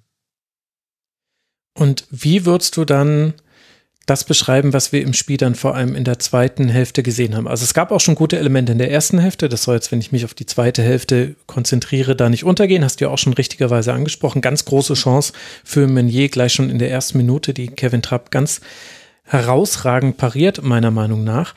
Aber es wird jetzt im Nachhinein viel über Mentalität gesprochen. Marco Rose verwendet ein anderes Wort dafür. Er spricht über Haltung. Ich glaube, dass beides meint aber eigentlich dasselbe. Und das ist ja richtig. Das spielt eine Rolle im Fußball, aber auch nicht die alleinige Rolle. Und jetzt haben wir gleichzeitig so eine eventuell Parallelität der Ereignisse. In der letzten Saison war das Spiel gegen Eintracht Frankfurt in der Rückrunde auch so eine Art, na, Wachmacher ist jetzt so, so eine Floskel, aber da hat man verloren zu Hause und danach hat der BVB das aber dennoch geschafft, sich diesen Champions League Platz zurückzuholen, den sich die Eintracht eigentlich damit erspielt zu haben schien mit diesem Sieg in Dortmund. Das hofft man jetzt ja auf Seiten der Borussia auch, dass das jetzt wieder so einen ähnlichen Effekt haben könnte. Was sind denn da für dich die Faktoren? Ist es Mentalität? Müssen wir da über Psychologie sprechen? Geht es über die Spielanlage, über die Spieler? Wo würdest du da ansetzen? Ich denke, man kann sich jeden einzelnen der Punkte rauspicken, die du jetzt gerade angesprochen hast und würde da cool. Argumente finden und, und Erklärungen finden. Wir können das auch gerne mal durchgehen. Vielleicht fangen wir mal mit dem Thema Haltung an, weil äh, Marco Rose das ja in den äh, letzten Tagen und auch schon vor Weihnachten ähm, thematisiert hat. Ich glaube tatsächlich, dass er da ähm, leichte Unterscheidungen macht in der Begrifflichkeit zwischen Mentalität, äh, Einstellung und, und Haltung.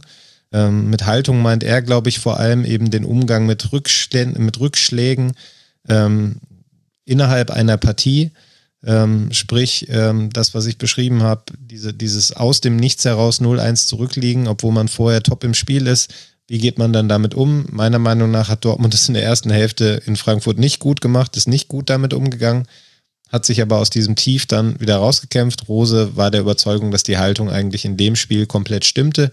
Ich würde es, wie gesagt, nicht ganz sagen. Ich glaube, dass zumindest mal zwischen dem äh, 0-1 und der Großchance von äh, ähm, Lindström kurz nach der Pause, ähm, naja, die Haltung zumindest sehr äh, fragwürdig war. Nicht fragwürdig klingt jetzt zu negativ, aber noch Korrekturbedarf hatte. Nachher stimmte es dann durchaus. Ähm, da hat man dann eben so eine gewisse Resilienz gezeigt und so ein, so ein gewisses Gefühl, wir liegen jetzt hier 2-0-2 zurück, aber wir haben es ja in der ersten Viertelstunde auch gezeigt, wie es gehen kann. Und wir glauben da jetzt noch dran. Das kam dann schon auf, fand ich. Ähm, und das lässt sich am besten eigentlich immer über Bellingham irgendwie beschreiben. Ähm, der verkörpert das für mich eigentlich in jedem Spiel. Das ist ein absoluter Ausnahmespieler innerhalb dieser Mannschaft. Und ähm, für mich ja, mindestens ebenso wichtig wie Horland. Natürlich trifft er nicht so häufig, aber er macht halt unheimlich viel, er bewegt unheimlich viel.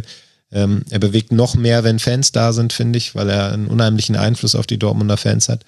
Ähm, und bei vielen anderen hat man das Gefühl, dass, dass die sich immer erstmal schütteln müssen, obwohl es gestandene Spieler sind. Ein Julian Brandt, ein Emre Can, äh, in Teilen auch ein Thomas Meunier, wobei ich sagen würde, dass der sich in dieser Saison wirklich stabilisiert hat ähm, bei äh, allen Fehlern, die der nach wie vor immer mal wieder einstreut. Ähm, auch bei einem Rafa Guerrero, der ein hervorragender Fußballer ist, aber der dann eben auch viel zu oft nach wie vor abtaucht in Spielen und, und eben nicht dieser spielentscheidende Faktor ist, der von seinen Anlagen her sein könnte. Und diese, diese Problematik zieht sich einfach durch. Ähm, das hatte Edin Terzic in der Vorsaison ganz ähnlich. Ähm, als er dann von Lucien Favre übernommen hatte, hat er erstmal versucht, ähm, wieder sowas wie Wettkampfcharakter in, den, in die Trainings reinzubekommen diese, diese absolute Spannung, diese absolute Gier, dieses, der Gegner tunnelt mich im Training und ich will es ihm dann aber auch heimzahlen und nimm es nicht einfach hin. Ähm, da hat er stark dran gearbeitet, da gab es ja dann auch Fortschritte. Die Aufholjagd kam, ähm, was das angeht, nicht aus dem Nichts, dass sie dann so erfolgreich verlaufen würde, dass sie dann auch noch den Pokal gewinnen, das konnte man nicht absehen, aber dass es da Verbesserungen, eine Entwicklung gab, das hat man allein an der Figur Jaden Sancho gesehen. Ähm, hm. Und Rose baut da im Grunde jetzt weiter drauf auf, aber es ist eben keine lineare Entwicklung, die nach oben zeigt, sondern es sind immer wieder Rückschläge dabei. Und, und ich glaube, dass das teilweise, da kommen wir dann zum nächsten Punkt, eben auch mit der Psychologie zu tun hat. Ähm, und mit der Problematik, die diese Bundesliga einfach inzwischen hat. Ähm, wenn man sich mal den Saisonverlauf anguckt, Dortmund hat sicherlich nicht äh, keine überragende Saison in der Bundesliga gespielt. Und dennoch waren sie bis zu dem Bayern-Spiel oder waren sie beim Bayern-Spiel in der Situation, vorbeizuziehen und äh, Platz 1 zu übernehmen. Ähm, dann verliert man dieses Spiel, auch noch auf eine relativ unglückliche Art und Weise, ohne dass wir da jetzt, glaube ich, nochmal auf die Details eingehen müssen, aber es dürfte noch jeder im Hinterkopf haben, wie diese Niederlage dann zustande gekommen ist, mit welchen Randgeräuschen das ähm, einherging. Ähm, und man war wieder vier Punkte hinten. Und ich glaube, dass sich inzwischen einfach ein Stück weit festgesetzt hat, wenn die Bayern vier Punkte weg sind, sind sie weg. Die holen wir dann auch nicht mehr. Das mhm. ist fatal für den Wettbewerb, äh, ist aber in meinen Augen auch ein Stück weit erklärbar, weil die Bayern eben so dominant sind, weil sie so viele Vorteile haben, weil sie natürlich auch eine Klasse haben, die einfach unerreicht ist in dieser, in dieser Liga. Und äh, ich glaube schon, dass das an den Spielern genagt hat. Ähm, und da können wir jetzt darüber sprechen, das sind Profis, das darf nicht an denen nagen. Ich finde es ein Stück weit verständlich. Ich glaube nur, es, sie müssen es lernen. Sie müssen einfach lernen, damit umzugehen, das möglicherweise auch schneller abzuschütteln, um dann eben auch die Chancen, falls sie dann doch kommen sollten, zu ergreifen. Ähm, wir erinnern uns alle noch an das Jahr, wo, die, wo, wo Dortmund einmal neun Punkte vor war zwischendurch. Am Ende haben die Bayern die Meisterschaft gefeiert. Das war für mich ein exemplarisches Beispiel, dass da eben durch einige schlechte Ergebnisse gegen Teams wie Augsburg, ähm, da habe ich noch ein Spiel im Kopf. Ja, einfach wieder so die, das Gefühl entstand, am Ende kommen doch die Bayern wieder nach vorne. Und da hat man sich nicht komplett gegen gewehrt damals in der Konstellation. Und diese Resilienz, Rückschläge zu verarbeiten, ist halt nach wie vor ein Thema. Das begleitet im Grunde jeden BVB-Trainer seit Jürgen Klopp, glaube ich. Also ich glaube, glaube ich, keinen, der damit nicht zu kämpfen hatte. Auch Thomas Tuchel nicht. Und ähm, ja, das ist einfach ein Thema ähm, was witzigerweise auch trotz veränderter Personalkonstellation im Kader bleibt. Also man hat eher so das Gefühl, dass die, die kommen, mit einer anderen Haltung anfangen, als sie dann im Laufe der Zeit, als sie dann im Laufe der Zeit annehmen. Ähm, Erling Haaland war bis zum Frankfurt-Spiel fast auch ein Beispiel dafür. Äh, wenn man sich daran erinnert, wie Erling Haaland kurz vor der Winter oder in den Spielen vor der Winterpause aufgetreten ist, hat man ihn ehrlich gesagt nicht wiedererkannt in der Art und Weise. Und ich sag mal, der echte Horland, ähm, so wie man ihn in Dortmund kennt, den hat man dann gestern ab der 85. Minute gesehen. Ähm, und äh, ja, das, ich habe jetzt ein paar Punkte angesprochen, habe bestimmt noch ein paar vergessen. Ähm, grätsch gerne dazwischen. Ähm, ja, aber ja, genau, das würde ich an der Stelle. So ein bisschen bin ich in so einen Gedankenfluss gekommen gerade. Ja, das ist ja auch super. Dafür ist ja der Podcast da und dafür haben wir ja auch Zeit. Das ist ja alles sehr leicht erklärbar, was du da sagst, gerade mit der Psychologie, was die Bundesliga-Konstellation angeht. Denn das gehört ja auch dazu. Die Bayern spielen quasi Ausnahmesaisons, jetzt konstant seit acht Jahren. Das heißt, sehr, sehr hohe Punktzahlen. Das heißt, du darfst dir tatsächlich auch gar keinen Ausrutscher leisten. Und selbst wenn du das mal hast, dann haben manche Spieler im Kader schon die Erfahrung gemacht, man wurde dann eben trotzdem noch eingeholt, obwohl man schon neun Punkte vorne war und die Mannschaft von Nico Kovac trainiert wurde vom FC Bayern, wo wir ja im Nachhinein wissen, so ganz gepasst hat das nicht. Aber was da jetzt ja nicht so ganz mit reinpasst oder was nicht damit erklärt ist, ist das Auftreten in der Champions League in dieser Saison. Denn das stimmt ja, dass man auf Augenhöhe war bis zu diesem unglücklichen 2 zu 3 gegen die Bayern. Aber in der Champions League war da schon alles verloren. Man hat in Amsterdam 0 zu 4 verloren, man hat zu Hause gegen Ajax mit 1 zu 3 verloren, man hat gegen Sporting 1 zu 3 verloren. Und auch da gibt es zwar so singuläre Ereignisse, die man mit reinrechnen kann, also eine Matsumis rote Karte, die nie im Leben eine rote Karte war. Aber trotzdem hat man ja viel von dem, was du jetzt Resilienz genannt hast, da auch vermissen lassen. Und da stelle ich mir schon die Frage, wie ist das dann zu erklären? Absolut, das ist ja auch der, der riesengroße Makel, äh, den diese Hinrunde definitiv mal hatte. Ähm, plus dann eben die, die Niederlage zum Schluss gegen, oder die, die, die Spiele zum Schluss dann im Dezember ähm, diese Champions League-Saison. Ähm, man war sich eigentlich bei der Auslosung relativ sicher, dass man diese Gruppe übersteht. Ähm, hat vielleicht auch ein bisschen die Qualität von Ajax unterschätzt, die wirklich eine herausragende Saison spielen. Mhm. Ähm, und ja, dann sind wir bei dem zweiten Punkt, oder nicht bei dem zweiten, wahrscheinlich ist es schon der fünfte oder sechste Punkt, den wir ansprechen, ähm, dass äh, die Saison eben auch von Anfang an holprig verlief. Ähm, das ist sicherlich nicht für alles eine Entschuldigung, aber es ist in meinen Augen zumindest teilweise eine Erklärung. Ähm, sind Spieler verletzt ähm, aus, der, aus dem EM-Urlaub gekommen, Emre Can, Rafael Guerrero, ähm, Mats Hummels, die ähm, im Grunde die Vorbereitungen nicht mitmachen konnten. Es sind immer wieder wichtige Spieler weggebrochen. Ein Julian Brandt beispielsweise, ähm, der wirklich eine sehr, sehr starke Vorbereitung absolviert hat ähm, ist dann mit Corona ausgefallen, Thomas Meunier ist mit Corona ausgefallen. Ähm, das heißt, in meinen Augen konnte Rose noch gar nicht über einen längeren Zeitraum mal das einstudieren, was er sich wirklich mit dieser Mannschaft vorstellt. Ähm, und war eher so als, als äh, ja, weiß nicht, beim Puzzeln gefragt. Also er musste halt immer wieder verschiedene Lösungen finden für, für neue Probleme, die sich auftaten. Also in Rafael Guerrero zum Beispiel war anfangs der Saison verletzt, hat dann gefühlt ein Spiel nach mehreren Wochen Pause gemacht, hat sich wieder verletzt. Ähm, das war ja auch in der Champions League ein Thema, kurz vorm Anpfiff ausgefallen. Nico Schulz musste ran, wer macht den Fehler äh, zum 0-1? Nico Schulz. So, das sind halt dann, äh, da kam dann eben auch eine Menge noch zusammen. Ähm, das muss man meiner Meinung nach in der Bewertung ähm, von Roses Schaffen bislang äh, ihm zugutehalten, das, oder nicht zugutehalten, aber das muss man berücksichtigen dass er da eben auch teilweise stark eingeschränkt war. Ein Spieler wie Gio Reyna beispielsweise hätte, glaube ich, äh, eine tragende Rolle gespielt in dieser Mannschaft, ähm, mhm. hatte einen sehr guten Saisonstart, hatte dann eine Muskelverletzung, die eigentlich eine Pause von zwei bis drei Wochen nach sich gezogen hätte und am Ende hat er monatelang gefehlt und ist jetzt wahrscheinlich gegen Freiburg das erste Mal wieder im Kader. Ähm, das heißt, der ist ja auch nochmal weggebrochen als Option. Das hat es auf Strecke insgesamt schwierig gemacht, ähm, wirklich mal eine Mannschaft einzuspielen. Auf der anderen Seite haben wir dann eben durchaus ein Qualitätsproblem in der zweiten Reihe, was eben dann auch in dieser Phase sehr wichtig, sehr, sehr deutlich zu sehen war. Ähm, sei es ein Schulz, ähm, den können wir noch nennen, sind einige Spieler dabei, sicherlich auch ein Chan, sicherlich ein Axel Witzel, die äh, ein Pongracic, den man noch relativ spät verpflichtet hat, ähm, auch ein Malen, der noch nicht liefern konnte, ähm, sind eben doch relativ viele Spieler dabei, von denen man sich mehr erhofft, als sie zeigen. Ähm, beim Malen, denke ich, muss man ihm noch ein bisschen Zeit geben. Da gab es zumindest Indizen, Indiz, äh, Anzeichen dafür, dass es besser wird. Ähm, andere wie Chan sind halt schon länger da. Ein Brand ist nach wie vor sehr wankelmütig in seinen Leistungen. Ähm, hatte ich vorhin auch schon mal gesagt, das sind alles potenzielle Leistungsträger, äh, die ja auch zum Zeitpunkt ihrer Verpflichtung komplett Sinn gemacht haben. Chan vielleicht mal etwas ausgenommen.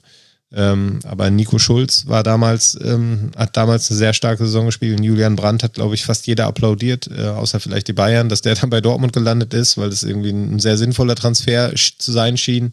Ähm, und Axel Witzel hatte ein überragendes erstes Jahr in Dortmund, muss jetzt aber dann, glaube ich, auch der Achillessehnenverletzung äh, und der schnellen Rückkehr danach Tribut zollen. Ähm, das sind alles so Punkte, die dann zusammenkommen und die letztlich dazu führen, dass diese Mannschaft, die auf dem Papier ja nach wie vor sehr, sehr gut ist, äh, auf dem Rasen dann oft nicht so gut auftritt. Und ähm, Marco Rose hat das ähm, an der einen oder anderen Stelle auch nochmal oder auch schon mal benannt, dass, dass er den Kader natürlich umbauen möchte in den kommenden Jahren. Ähm, und das war natürlich auch aufgrund von Corona dann nicht so ohne weiteres bislang möglich. Also diese Wintertransferperiode, die man in der Vergangenheit ja immer mal wieder genutzt hat, um die Mannschaft punktuell zu verändern. Holland ist im Winter gekommen, Schan mhm. ist im Winter gekommen, um nur zwei Beispiele zu nennen.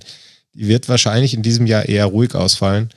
Man hatte mit 60 Prozent Auslastung kalkuliert bei den Zuschauern. Das wird man nicht erreichen, ganz egal, wie es noch weitergehen wird in dieser Saison. Das heißt, da fehlen pro Heimspiel ähm, drei bis vier Millionen an Einnahmen, die man gerne zur Verfügung hätte. Und ähm, dann eben das Aus in der Champions League, was finanziell auch zu Buche schlägt. Ähm, das macht es in Summe einfach auch für den BVB dann schwierig, danach zu rüsten. Das heißt, man muss jetzt erstmal mit dem klarkommen, was man hat und letztlich darauf hoffen, dass dieser Sieg wirklich eine Initialzündung war. Ich würde da allerdings äh, aufgrund der Probleme, die eben nicht erst seit Marco Rose da sind, sondern sich über Jahre ziehen, ähm, diese Wankelmütigkeit in den Auftritten, würde ich da ein Fragezeichen hintersetzen, ganz klar. Mhm. Ich finde es jetzt auch ganz interessant, wie du die Rolle von Marco Rose eingeordnet hast. Es stimmt ja, dass er eigentlich nie so wirklich alles zur Verfügung hatte, was dieser Kader hergibt, um dann auch selbst was einzustudieren. Plus, wir sprechen einfach auch über eine Saison, in der man sehr wenig Zeit hat, vor allem wenn man die Dreifachbelastung hatte. Auch die Winterpause war ja jetzt im Grunde ein Witz aus Trainersicht. Also da hattest du gar nicht die Chance, irgendwas zu machen. Jetzt hat noch Corona reingehauen. Also herzlichen Dank für gar nichts. Es ist auch wirklich gerade undankbar, Trainer zu sein, der neu irgendwo angefangen hat. Vielleicht erklärt das auch, warum Mannschaften, die stabiler auch auf dieser Position agieren, wie Hoffenheim, wie Freiburg, wie Union Berlin, warum die besser dastehen und ja gut, mit Ausnahme von Hoffenheim diese Schwankungen nicht so drin haben in dieser Saison. Aber wenn wir jetzt über den Kader sprechen und du sagst, der Kader ist letztlich zu dünn und da haben auch noch nicht alle Spieler so funktioniert und man hat sich auch von so manchem Jugendspieler vielleicht eine Entwicklung erhofft, die nicht gekommen ist. Da müssen wir ja eigentlich über die Kaderplanung und über die Personalie Michael Zorg beziehungsweise dann Sebastian Kehl sprechen. Stellen wir auch die Frage, was macht eigentlich Matthias Sammer bei Borussia Dortmund? Um jetzt mal ein berühmtes Zitat aus seiner Zeit bei Bayern zu paraphrasieren. Wo liegt denn da die Verantwortung, dass das so ein bisschen schief ist beim BVB, vor allem zwischen erster Reihe und zweiter Reihe? Und kann man das auch den Verantwortlichen zum Vorwurf machen oder ist das halt einfach eingepreist bei einer Mannschaft wie Borussia Dortmund? Ja, ich glaube, man muss da auch differenzieren. Auf der einen Seite dann ähm, die Transferziele, die sehr jung sind, sehr talentiert sind, ähm, die ja auch überwiegend funktioniert haben in der Vergangenheit, mit denen man immer wieder hohe Einnahmen erzielen konnte. Ähm, mhm. Jude Bellingham ist ja jetzt dann zum Beispiel ein aktuelles Beispiel, der mit 16 Jahren gekommen ist, auch für eine ganz schöne Stange Geld ähm, und der sich dann im Grunde jetzt in anderthalb Jahren äh, zu einer der prägenden Figuren entwickelt hat. Ähm, wo Dortmund fast schon traditionell Probleme hat, ist das äh, Segment der, ja, ich sag mal, gestandenen Bundesligaspieler. Ähm, Julian Brandt, Emre Can, Nico Schulz, die eigentlich in einem Alter kommen, ähm, Marius Wolf vielleicht noch ergänzt, ähm, die eigentlich in einem Alter kommen, ähm, wo man eigentlich denkt, man weiß, was man bekommt, weil sie es eben auch schon über Jahre in der Bundesliga gezeigt haben. Und nochmal, ich finde, jede einzelne Verpflichtung ähm, hat zum damaligen Zeitpunkt Sinn ergeben. Marius Wolf in Frankfurt, äh, absoluter Überflieger in der Saison, wo Dortmund ihn dann verpflichtet hat. Nico Schulz, äh, Nationalspieler ähm, mit starken Auftritten in Hoffenheim, bei allen Beschränkungen, die man, glaube ich, damals schon gesehen hat in seinem Spiel. Ähm, Julian Brandt ähm, in Leverkusen. Aber letztlich haben diese Transfers dann eben nicht das versprochen ähm, oder nicht das eingehalten, was man sich von ihnen versprochen hat. Das ist sicherlich ein Manko dass man in dem Segment nicht das glückliche Händchen hat, was man eben äh, in den jüngeren Jahrgängen hat. Ähm, Woran es liegt, finde ich tatsächlich schwer zu sagen. Ähm, das, äh, die Frage stellen wahrscheinlich auch nicht nur wir uns, sondern die wird man sich auch intern stellen, ähm, warum man da mit dem Scouting bislang äh, oder mit den Verpflichtungen bislang kein großes Glück hatte. Ähm, denn dass wirklich mal so ein 25-Jähriger nach Dortmund kommt und äh, das verspricht oder das hält, was man sich versprochen hat, ist doch eher selten passiert in den vergangenen Jahren.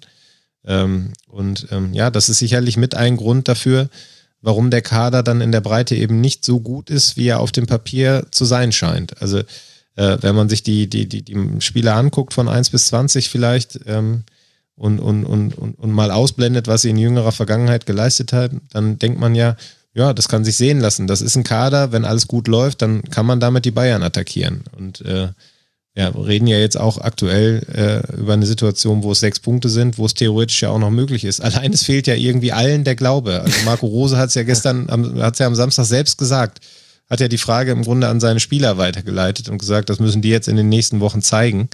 Ähm, Weil es, glaube ich, einerseits auch unklug gewesen wäre, jetzt wieder den Bayernjäger spielen zu wollen ähm, in dieser Situation. Aber auf der anderen Seite ist das natürlich auch so ein Grundgefühl, was da ist. Also ähm, das ist ja eine Scheinspannung, die da aktuell herrscht. Und dann sind wir natürlich auch wieder beim psychologischen Problem dieser Liga. Aber ähm, ja, das ist, das ist eine spannende Frage. Und ähm, Michael Zorc hört jetzt im Sommer auf. Ähm, äh, Sebastian Kehl übernimmt dann. Es wird noch ein, noch ein zweiter dazukommen, der, der quasi Kehl zuarbeitet. Das heißt, da wird es ja auch zu, zu Veränderungen kommen dann auf der Ebene.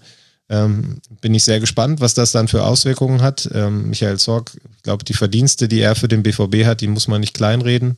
Ähm, auch wenn, wenn er gerade in diesem Mittelsegment äh, nicht jeder Transfer zuletzt saß. Ähm, das ist eine spannende Zeit, die Dortmund da bevorsteht. Bin ich sehr gespannt, wie sie das dann regeln. Aber es bietet mit Sicherheit auch gewisse Chancen aber ja auch Risiken. Du hast die wirtschaftliche Situation schon angesprochen, die verschärft sich jetzt durch das Champions League ausscheiden. Man war schon vorher auf die Transfererlöse angewiesen, die man hatte. Also im Bereich Merchandising zum Beispiel ist äh, Dortmund, glaube ich, über vier Jahre hinweg vor Corona nicht mehr so wirklich gewachsen. Es gab noch so ein ganz leichtes Wachstum, während die Bayern da noch ganz ordentliche Renditen hatten oder eben also in diesem Bereich eben ganz ordentliche Renditen hatte. Das heißt, man hat schon immer diese Transfererlöse gebraucht. Gibt es denn die Gefahr, dass Dortmund jetzt vielleicht sogar nicht nur die Lücke zu Bayern größer werden lässt? Das ist wahrscheinlich einfach so, wenn man sich anguckt, wie die Bayern jetzt auch in der Champions League dann wieder mehr Einnahmen haben werden, auch deshalb bei Dortmund ausgeschieden ist und weil alle anderen ausgeschieden sind. Also für Bayern ist mal wieder alles wunderbar gelaufen. Also die Lücke wird ja auf jeden Fall größer, aber gibt es in deiner Meinung nach auch eine reelle Gefahr, dass sogar die zweite Kraft in Deutschland zu sein in Gefahr ist? Doppelung, sorry. Sehe ich tatsächlich aktuell eher nicht. Ähm, Leipzig hat es in der vergangenen Saison ja mal versucht. Ähm, Leipzig hat allerdings im Sommer dann auch spüren müssen, ähm, was passiert, wenn der FC Bayern, Bayern dann mal ernst macht. Ja. Äh, genau, Dortmund hat das auch gespürt und letztlich war, glaube ich, 2012, ähm, da haben wir auch eine Geschichte am Montag im Kicker zu drin, ähm, war dieser Doublesieg des BVB, dieses äh, 5 zu 2 in Berlin damals, ähm, das war mit ein Grund dafür, warum wir aktuell diese Verhältnisse haben. Ähm, das war, glaube ich, die Initialzündung der Bayern damals, etwas zu tun. Wobei ähm, ich ja auch bei euch gelesen habe, Lothar Matthäus sagt, wenn Dortmund einfach so gut arbeiten würde wie Mainz und Freiburg, dann hätte man auch mal den Bayern gefährlich werden können. Ja, das ist ja auch eine These, der man, der man gar nicht widersprechen kann, finde ich. Also das, ähm, ich finde ja, die, wir blicken ja dann immer darauf, und das ist letztlich auch die Schwierigkeit, mit der Dortmund immer zu tun hat, wenn es darum geht, welche Saisonziele formulieren wir. Ähm, mhm. Ich finde, man kann ja die Dominanz der Bayern anerkennen und muss die auch anerkennen, weil die Verhältnisse einfach wirtschaftlich zu klar sind. Ähm, und man kann trotzdem versuchen, die Bayern zu ärgern. Also das eine schließt das andere ja nicht aus. Das geht letztlich um Wahrscheinlichkeiten. Ähm, von zehn Jahren wird bei den aktuellen Verhältnissen werden die Bayern wahrscheinlich mindestens achtmal Meister. Aber es gibt eben auch die Möglichkeit, dass man dazwischen grätscht. Ähm, es gab bei den Bayern einen Führungswechsel, das hätte so eine Möglichkeit sein können. Ähm, hat sich dann sportlich nicht sonderlich groß ausgewirkt bislang. Hätte aber sein können. Es wird demnächst eine Phase geben, wo wahrscheinlich neuer Lewandowski Müller irgendwann in eine Phase kommen, wo sie aufhören. Ähm, das könnte mhm. dann auch wieder eine Chance sein. Ähm, vielleicht ist diese Saison auch eine Chance da, das wissen wir noch nicht. Ich glaube aktuell nicht daran, aber ausgeschlossen ist es nicht bei der, bei der äh, ja, Corona-Saison, die wir da aktuell haben. Äh, wobei die Bayern da jetzt durch ihre neuen Infizierten aktuell fast einen Vorteil haben mit Blick auf den Rest der Saison, ganz vorsichtig formuliert, weil eben sehr viele jetzt schon aktuell infiziert sind ähm, und in Zukunft dann nicht mehr ausfallen können. Äh, während andere Mannschaften möglicherweise über Wochen das Problem haben, dass immer wieder zwei, drei andere ausfallen. Ist aber nur spekuliert und äh, möchte da auch absolut nichts unterstellen, bevor das jetzt irgendjemand falsch verstehen könnte hier. Äh, also von daher glaube ich, dass man dies, dieses Ziel punktuell immer wieder setzen muss und auch setzen kann. Äh, und trotzdem, wenn wir realistisch auf die Lage der Liga gucken, werden die Bayern einfach in sehr, sehr vielen Fällen Meister, weil sie einfach ganz andere Bedingungen haben. Und zu deiner Frage nach der Nummer zwei, ich glaube, das, was für, Dort äh, was für Bayern gilt an der Spitze, gilt in gewisser Weise auch für Dortmund auf der zweiten Position. Ähm, solche Ausrutzer wie jetzt mit dem Champions League aus sollten nicht allzu oft passieren. Ähm, aber von der Strahlkraft, die dieser Verein hat, von der Fanbasis, von der Popularität auch außerhalb von Deutschland, hat äh, Dortmund, glaube ich, nach wie vor innerhalb von Deutschland einen Sonderstatus mit gehörigem Abstand zum Bayern, aber auch mit einem gehörigen Abstand nach hinten. Ähm, wie gesagt, Leipzig hat es dann versucht. Ich glaube aber, Leipzig steht vor einem recht komplizierten Neuanfang. Wir werden ja gleich auch noch über sie sprechen. Ähm, da ist doch einiges äh, vom Selbstverständnis, glaube ich, in den letzten Monaten ins Wanken geraten. Ähm, und äh, das hat Dortmund sicherlich dann noch eher geholfen, weil es die Leipziger ein Stück weit gebremst hat in ihrem, in ihrem Vorkommen. Ähm, mhm. Und deshalb sehe ich die Gefahr nicht. Aber klar ist natürlich auch, es dürfen nicht allzu viele Fehler passieren. Also äh, man darf jetzt nicht in den nächsten fünf Jahren viermal aus der Gruppenphase der Champions League ausscheiden oder die Champions League vielleicht auch gar nicht erreichen, ähm, weil äh, diese Einnahmen fehlen dann natürlich. Aktuell hat man, glaube ich, auch wenn man Holland dann möglicherweise im Sommer für eine Summe verliert, die äh, weit unter Marktwert ist, ähm, hat man noch genug Potenzial im Kader, um eben auch Einnahmen zu generieren, wenn jetzt wirklich mal kurzfristig äh, eine Lücke da sein sollte. Äh, man hat auf der anderen Seite eine Kapitalerhöhung gerade durchgeführt, um die Corona-Verluste zum damaligen Zeitpunkt aus, äh, auszugleichen. Das ist natürlich auch was, was man nicht allzu oft machen kann. Also äh, mhm. den Joker haben sie jetzt im Grunde gespielt. Äh, und äh, jetzt muss man hoffen, dass die Corona-Situation irgendwann dann auch in naher Zukunft überstanden ist und es wieder volle Stadien gibt. Äh, aber nochmal abschließend, also Rang 2 sehe ich aktuell nicht gefährdet. Mhm. Allein punktetechnisch steht man da ja auch noch gut da mit sechs Punkten Vorsprung auf Rang 3. Und du hast ja die Leipziger Krise schon richtigerweise angesprochen. Lucia Favre, Edin Terzic, jetzt Marco Rose. Das sind die letzten drei Trainer und ich finde das immer ganz gut, mit nochmal ein bisschen Abstand zurückzublicken. Also jetzt ist eben nochmal mehr Zeit vergangen, als wir das letzte Mal über Lucien Favres aus beim BVB gesprochen haben. Und wir haben, wir wissen jetzt auch im Nachhinein, wie das dann unter Edin Terzic alles so lief. Was hat sich denn meine, deiner Meinung nach verändert, wenn man eben einfach mal auf diese drei Personalien guckt? Und gibt es Dinge, du hast ja schon ein paar Sachen angesprochen, die quasi unter allen dreien gleich waren, aber wenn wir zum Beispiel die Kommunikation nach außen hin mal als Thema nehmen, die meinem Gefühl nach bei Dortmund-Trainern irgendwie immer ein bisschen wichtiger ist als bei anderen Stationen in der Bundesliga ohne jetzt zu sagen, es wäre unwichtig bei anderen, aber es hat nochmal eine besondere Bedeutung. Wie hat sich denn das von Favre zu Terzic und jetzt wieder dann zu Rose verändert?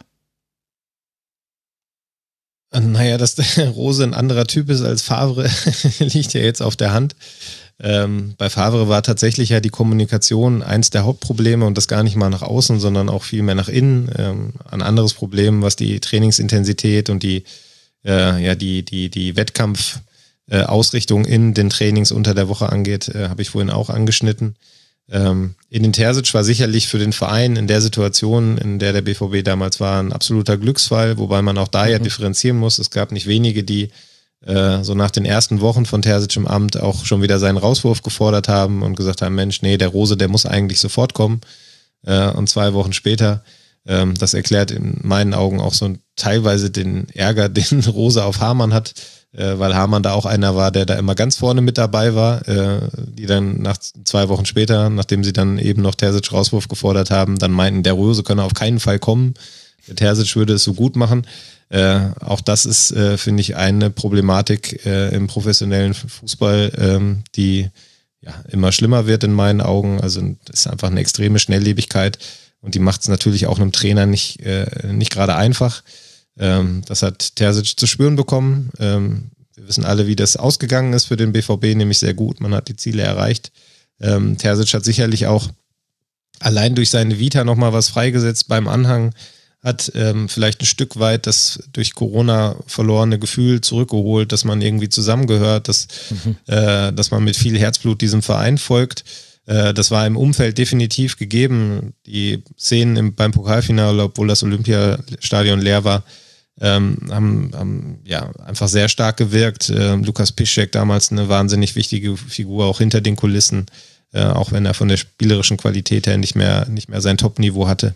Ähm, der hat ähnliches verkörpert, wie ich das vorhin bei Gladbach für, für Chris Kramer beispielsweise gesagt habe, ähm, der eben diesen, diesen Verein dann auch mit jeder Faser glaubhaft irgendwie gelebt hat und dem auch alle das abgenommen haben. Ähm, man hatte äh, mit Jaden Sancho dann eben auch einen Spieler wieder in die Spur gekriegt, der den absoluten Unterschied gemacht hat, zusammen mit Erling Haaland und einem erstarkten Marco Reus dann in der Schlussphase. Das heißt, da hat man aus einer relativ prekären Situation nach dieser Stuttgart-Niederlage durch, durch eine bessere Kommunikation, durch einen ganz anderen Trainertypen ähm, einfach ja eine extreme Entwicklung in Gang gesetzt, ähm, mit Verzögerung, die hat ein paar Wochen gedauert, aber man hat dann eben äh, sehr große Erfolge eingefahren und, und wir haben es vorhin gesagt, die Champions League Qualifikation war eigentlich nach der Frankfurt-Niederlage in, in absolut weiter Ferne. Mhm. Ähm, da haben, glaube ich, die wenigsten noch was auf Dortmund gesetzt. Am Ende haben sie es geschafft, sogar einen Spieltag vor Schluss, wenn ich mich richtig erinnere. Ähm, und das hat natürlich dann, jetzt sind wir dann bei Marco Rose, bei der aktuellen Situation, ähm, für Rose einfach auch eine gewisse Fallhöhe gesetzt. Also ähm, wenn man dann auf jemanden folgt, der äh, von den Fans fast schon äh, auf eine Stufe mit Jürgen Klopp gesetzt wurde. Äh, und das glaube ich, würde ich mal denken, äh, auch nicht immer so angenehm fand, dass, dass, äh, dass die Fans ihm da so eine Rolle zugesprochen haben. Wenn so einer dann äh, wieder in die zweite Reihe zurückrückt, eine Rolle im Verein innehat, weil er auch einfach sehr verankert hier ist. Es kommt dann eben Marco Rose als neuer Trainer dazu. Es gibt im Grunde von Anfang an äh, im Boulevard zumindest die Frage danach, wann denn Terzic eigentlich wieder übernimmt und ob das überhaupt funktionieren kann mit den beiden. Und ähm, ich finde, dass Rose das ähm, mit seiner Art eigentlich sehr gut moderiert hat ähm, bis hierhin. Ähm, es gab einmal eine Phase, wo er sogar selber angesprochen hat, was ich zu dem Zeitpunkt relativ unnötig fand, ähm, das fast dann als Trainer selber aufzumachen äh, mit seinem Vorgänger. Ähm, ansonsten verkauft er sich aber sehr gut. Ähm, Corona macht es, glaube ich, allen Vereinen momentan relativ schwierig, äh, eine richtige Nähe mit den Fans herzustellen. Ähm, man spürt aber dann schon, wenn Zuschauer da sind, wenn Holland trifft, wenn auch ein Rose dann da ist, dass da Potenzial drin liegt in dieser Konstellation. Ich glaube, dass Rose von seinem Naturell und wenn es diese, diesen Vorgänger nicht gegeben hätte, ähm, sondern sagen wir mal den Kontrast zu Favre, dass es die perfekte Lösung wäre, die ja die BVB-Bosse auch lange in ihm gesehen haben. Und ich finde auch nach wie vor, dass man ihn, äh, dass man nicht vorschnell urteilen sollte. Wir haben die Probleme schon angesprochen. Ich glaube, man muss ihm etwas Zeit geben. Ähm, es muss auch wieder ein Stück weit, glaube ich, Normalität äh, da sein im Umgang äh, mit den Fans. Und dann kann das eine Kombination sein, die wirklich aufgeht. Ähm, Ob es dann sportlich dazu reicht, dass sie den Bayern äh, vielleicht nicht nur alle äh, fünf Jahre mal gefährlich werden, sondern vielleicht alle drei, keine Ahnung, kann man heute, glaube ich, noch nicht sagen. Hängt von vielen Faktoren ab. Aber ich würde zumindest jetzt noch nicht den Stab über Rose brechen wollen, weil ich finde, dass er gerade, weil du ja auf die Kommunikation eingegangen bist, das bis hierher eigentlich sehr ordentlich macht. Mhm.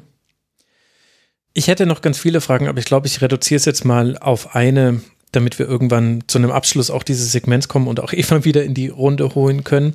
Ich habe den Eindruck, gerade weil über also es wird über eine Mannschaft am allermeisten gesprochen in Deutschland, was den äh, Männerfußball angeht, und das ist der FC Bayern. Und gleich danach kommt aber Borussia Dortmund. Und ich habe das Gefühl, gerade weil so viel über den BVB gesprochen wird und aber viel mehr Negatives, weil eben Dortmund immer die Lücke zu Bayern hat. Also bei Bayern sind es eher die neuen Rekorde und so weiter und was ist jetzt mal wieder alles ganz toll. Und beim BVB ist es halt eher, ach, die haben schon wieder in Augsburg verloren, die haben einfach äh, keine Mentalitätsspiele und so weiter. Du bist jemand, der sehr tief drin ist. Ich kenne auch andere Menschen, die sehr tief beim BVB drin sind. Ich habe das Gefühl, die anderen, die ich kenne, die leiden manchmal darunter, unter der Oberflächlichkeit, mit der manchmal über den BVB gesprochen wird, weil alle irgendwie eine Meinung haben, weil sie auch alle ein ganz gutes Halbwissen haben, weil eben der BVB ähnlich präsent ist wie der FC Bayern, aber es eben dann selten so mal ruhig und versachlicht wird, so wie du es ja jetzt gemacht hast. Geht dir das auch so, dass du sagst, so im Generellen wird ziemlich oft an der Oberfläche und populistisch über den FC, über Borussia Dortmund gesprochen? Den FC Borussia Dortmund. Ja, ja genau, genau. Ja, also ich habe ja den Namen äh, Hamann gerade schon genannt. Ähm, der ist in meinen Augen dann ein Beispiel für, wie es läuft. Ähm, denn es ich ist in der noch, Tat so, der gesagt BVB hat, letzte Saison, der BVB muss aufpassen, dass er nicht untrainierbar wird. Und das ist ja so mit der krasseste Vorwurf, den du in der Mannschaft machen kannst. Und da dachte ich mir auch, boah, also da würd, müsste ich schon ganz, ganz nah dran sein an der Mannschaft, um mich überhaupt zu trauen, sowas zu sagen. Das, das war, glaube ich, das, was du gemeint hast vorhin dann, als, als er tatsächlich schon abgeschrieben hat. Ja, absolut, genau. Und ähm, generell jetzt mal weg von Namen, äh, ist, glaube ich, der BVB auch ein leichtes Opfer. Ähm, Weil es, glaube ich, dann auch äh, auf der einen Seite will man immer, dass der FC Bayern endlich mal einen Konkurrenten bekommt, dass die Meisterschaft mal ein bisschen spannender wird, dass nicht immer der FC Bayern Meister wird. Äh, und das projiziert projizieren viele, glaube ich, auf Borussia Dortmund, weil RB Leipzig zum Beispiel äh, in der Außenwahrnehmung eigentlich keine Rolle spielt oder nicht die Rolle spielt, die sie gerne spielen würden. Ähm, die sind, glaube ich, relativ vielen Leuten einfach egal. Äh, Gleiches gilt, glaube ich, für Wolfsburg, äh, die letztes Jahr äh, oben gut mitgespielt haben. Gleiches gilt mit Sicherheit auch für Bayer Leverkusen. Ähm, das heißt, Dortmund ist eben eins der Teams in Deutschland, die im Grunde jeden tangieren in irgendeiner Art und Weise ähm, und äh, in die dann eben viel hineinprojiziert wird. Auf der anderen Seite ist man aber auch schnell mit Häme dann da, wenn es eben nicht so läuft. Äh, also äh, wenn ich mir vorstelle, die Krise, die Leipzig in dieser Hinrunde hatte, hätte Borussia Dortmund gehabt, ja. Äh, ja. dann äh, hätte es wahrscheinlich Sonderausgaben gegeben, nicht unbedingt bei uns, aber bei dem einen oder anderen Blatt. Äh, es hätte wahrscheinlich auch äh, viele Folgen äh, oder viele äh, Sonderpodcasts, nicht nur vom Rasenfunk, zur Krise bei Dortmund gegeben. Und bei Leipzig ist es gefühlt einfach passiert. Und dann wurde irgendwann der Trainer gewechselt und dann hat der Trainer aber auch nicht sofort eingeschlagen und es war mehr oder weniger den Leuten ja egal. Also das äh, hat natürlich in Leipzig tangiert, ähm, aber das Maß, an dem da gemessen wurde, war schon deutlich unterschiedlich zu dem, was, was wahrscheinlich in Dortmund dann einfach los gewesen wäre. Und eben nicht nur in Dortmund selber, sondern bundesweit. Und ähm, das ist sicherlich ähm, ja nicht immer ganz leicht, damit umzugehen, äh, wenn man in diesem Verein arbeitet, ähm, weil man sich natürlich dann mit diesen Ansprüchen auch Woche für Woche messen muss und diese Ansprüche eben auch über das hinausgehen, was man als eigene Ansprüche dann eben auch hat. Also man muss quasi nicht nur die eigenen Erwartungen erfüllen, sondern auch die von außen. Äh, und eben nicht nur die von außen, die eigenen Fans, sondern im Grunde alle. Weil äh, eben dann immer gesagt wird, ja, wenn denn der BVB, wenn denn der FC Bayern mal vom Thron gestoßen werden kann, dann muss es ja Borussia Dortmund sein. Und ähm, das ist sicherlich nicht ganz leicht. Äh, und ähm, damit kämpfen sie, glaube ich, auch in der Kommunikation das ein oder andere Mal. Weil sie sich dann dazu genötigt sehen, ähm, ich glaube vor zwei Jahren oder vor anderthalb Jahren war es der Fall, dass sie das dann eben auch offensiv mal so artikulieren. Und es wird ihnen dann aber auch bei jedem Punktverlust in die Ohren gehauen. Ja, ja guck mal, die wollten ja. Meister werden und jetzt spielen die wieder nur unentschieden. Ne, so, das ist halt dann, ne, wenn sie von vornherein sagen, wir wollen äh, die Champions League Qualifikation äh, erreichen und zweite Kraft in Deutschland bleiben. Ja, wie unambitioniert. Wie kann man denn sowas sagen? Wie kann man so in die Saison reingehen? Die müssen doch die Bayern angreifen. So, ne? Also wie man es macht, macht man es im Grunde falsch. Also das ist schon nicht ganz unheikel, glaube ich. Ja, das stimmt. Wobei es auch jetzt nicht nur an, an der, den Erwartungen liegt. Ich glaube, es ist auch manchmal, also wenn ich mir zum Beispiel die Transferperiode 1920 angucke, wo man Mats Hummels, Nico Schulz, Torgan Hazard, Julian Brandt und dann noch Paco Alcázar geholt hat und im Winter dann noch Erling Haaland. Das war, glaube ich, so das letzte Mal, dass auch der BVB durchaus selber auch sehr selbstbewusste Ziele formuliert hat. Und wenn man eben nur diese Seite, Seite, diese Seite der Transfers betrachtet, dann ist das ja auch krass, was man da investiert hat. Also zusammen mit den Wintertransfers laut transfermarkt.de 148,5 Millionen Euro. Das ist absolut heftig. Aber, und dieses Aber steht bei Dortmund eigentlich immer daneben, man muss nur eine Spalte weitergehen, dann sieht man, ach krass, die haben ja in dieser Transferperiode auch laut transfermarkt.de wieder 132 Millionen Euro eingenommen. Also sprich, der Nettoinvest war gar nicht so groß. Aber ich habe dieses Gefühl, dass dieses Aber immer ganz gerne vergessen wird und dann guckt man eben auf die Namen, die kommen und man guckt eben auch auf einen Jude Bellingham, der 23 Millionen Euro kolportiert gekostet hat. Ich meine, der ist sein Geld eindeutig wert. Aber das, ich glaube, das kommt auch noch mit dazu. Und das ist dann nicht nur ein drüber reden, Borussia Dortmund muss ja auch versuchen, diesen Anspruch zu erfüllen und in diese Lücke zu springen. Dafür müssen sie auch mutig agieren auf dem Transfermarkt. Nicht nur indem man viel Geld für 16-Jährige ausgibt, sondern auch für die, wir haben es schon thematisiert, gestandenen Spieler.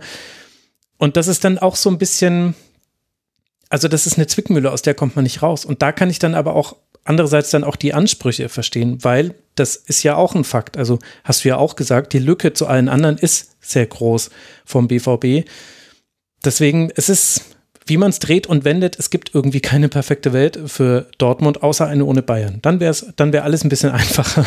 Aber das wird wahrscheinlich ja, ich, Ich, ich habe das auch vor dem, vor dem Winter oder vor, vor Weihnachten geschrieben. Die sind im Grunde in so einer großen Leere. Also sie haben halt nach vorne, hatten sie damals neun Punkte Rückstand.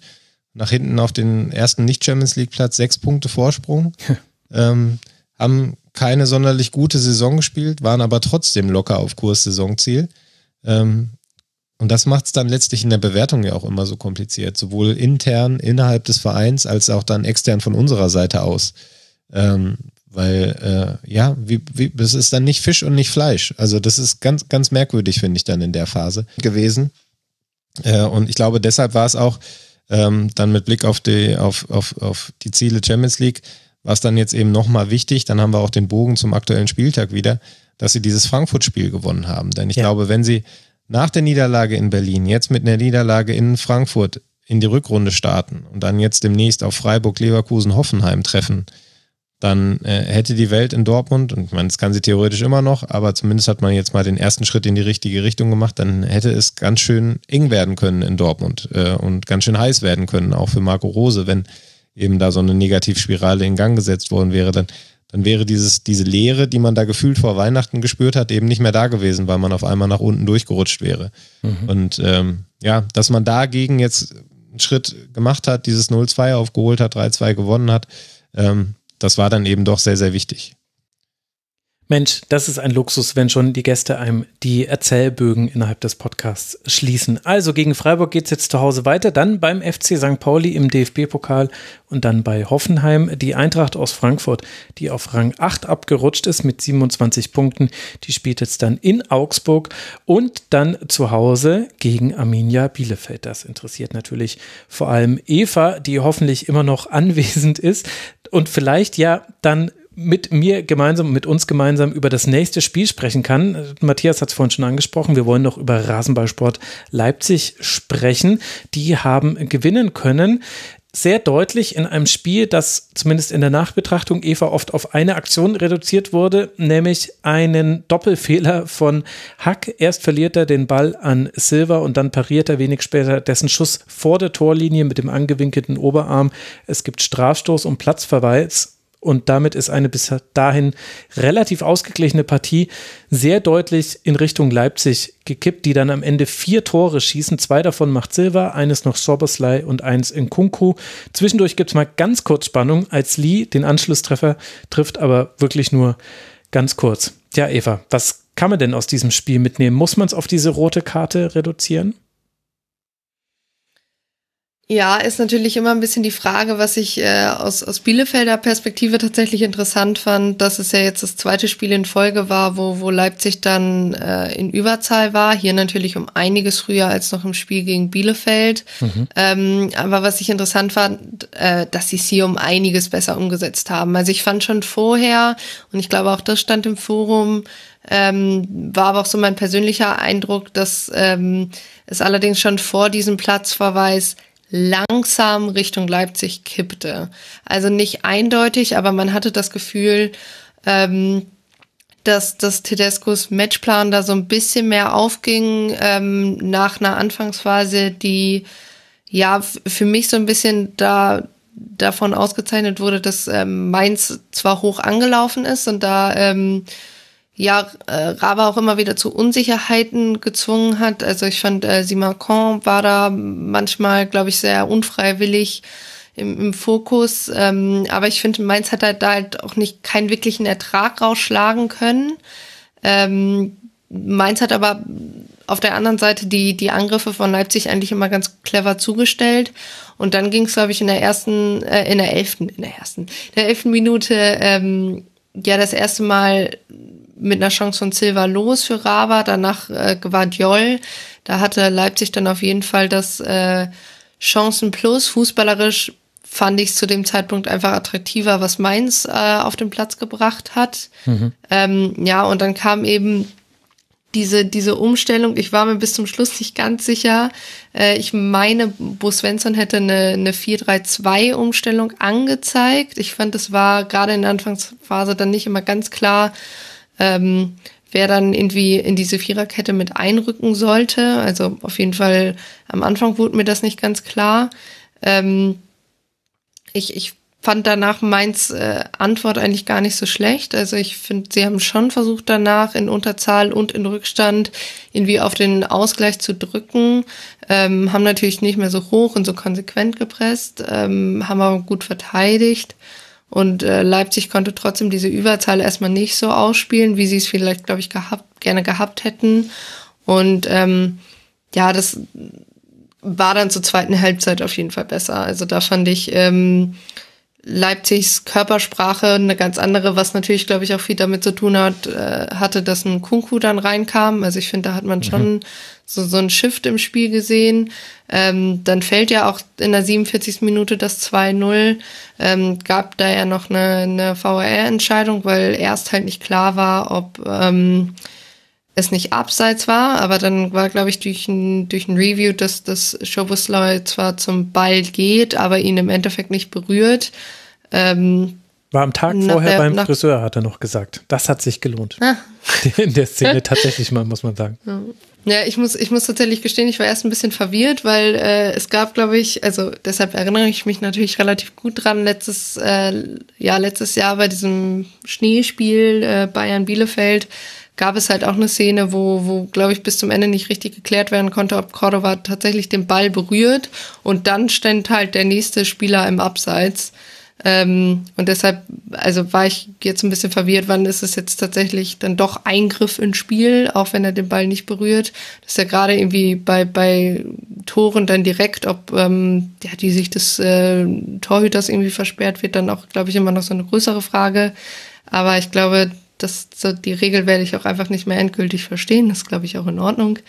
Ähm, genau, das, das 2-0 hat Mainz dann ja schon relativ ausgenockt, obwohl dann trotzdem das, das 2-1 fällt, aber dann spätestens das einfach, glaube ich, was war es, 62 Sekunden ja. nach dem, nach dem Lead-Treffer halt äh, ein Kunku da ähm, ja relativ eiskalt tatsächlich äh, verwandelt. Also fand ich äh, tatsächlich auch einen sehr guten Spielzug. Es ging ja schnell nach vorne, benötigte da wie, nur wenige Staffetten, äh, Showsleitern mit gutem Überblick auf den Kunku und ähm, ja, Zentner hatte da, glaube ich, keine Chance. Ich fand eigentlich gut noch, wie er rauskommt und da, glaube ich, auch versucht, ähm, einen Kunkus Laufweg dazu zu stecken. Aber ja, ich glaube, Kunku hatte da einfach, dann hat er einfach zu sehr die individuelle Klasse, sich da dann abschränken zu lassen und ähm, hat dann spätestens zwei Minuten später, glaube ich, durchs 4-1 durch Silva, ähm, nach dann dem, diese Fehler im Aufbauspiel hat Leipzig dann ja bei Mainz auch irgendwann so ein bisschen erzwungen. Ähm, waren Wittmer und Bell dann, wie ich fand, auch nicht gut in, im, im Zweikampfverhalten. Ähm, und ja, im, am Ende war, also für mich war das Spiel dann mehr oder weniger an der Stelle dann auch ähm, gegessen. Also glaube danach kam auch echt nicht mehr viel. Ähm, hm. Gerade gerade wen ich äh, in der in der Leipziger Innenverteidigung wieder sehr sehr gut fand, äh, beziehungsweise bei Leipzig einfach wieder sehr sehr gut fand, war äh, Guardiol. Ähm, ich finde, das ist ähm, ja eigentlich für, für Leipzig die, der absolute Top-Transfer. Ich finde, ähm, der gefällt mir da, der hat mir, glaube ich, im Hinspiel echt schon gut gefallen. Der, äh, obwohl das da, also einer der wenigen, der mir im Hinspiel gut gefallen hat auf Leipziger Seite, was sie ja verloren haben. Ähm, aber ja, ich finde, das ist so einer der, der Top-Transfers von Leipzig in dieser Saison.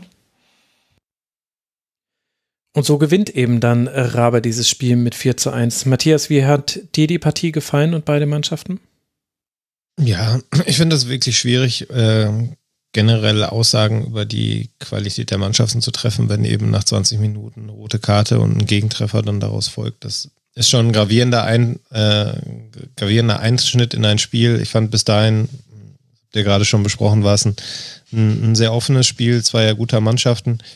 Ähm, ich glaube, dass man bei Leipzig schon gemerkt hat, dass ähm, Tedesco jetzt ein paar Tage Zeit hatte, mit der Mannschaft zu arbeiten, wenn auch nicht äh, mit allen Corona bedingt. Ähm, da gab es ja auch den ein oder anderen Fall und äh, ja, die ein oder andere frühere Rückkehr aus der Quarantäne oder nicht frühere, aber wo man dann eben auch überrascht war, dass die dann doch schon wieder dabei sind.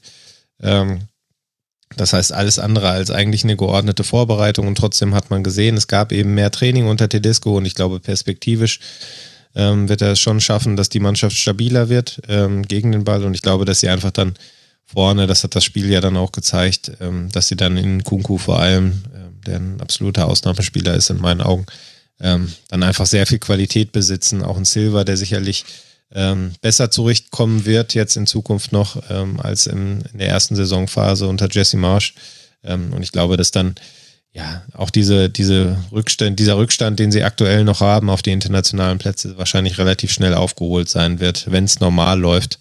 Ähm, weil einfach die Qualität dann in, in Summe doch da ist. Das hat man dann gegen Mainz eben auch gesehen hinten raus.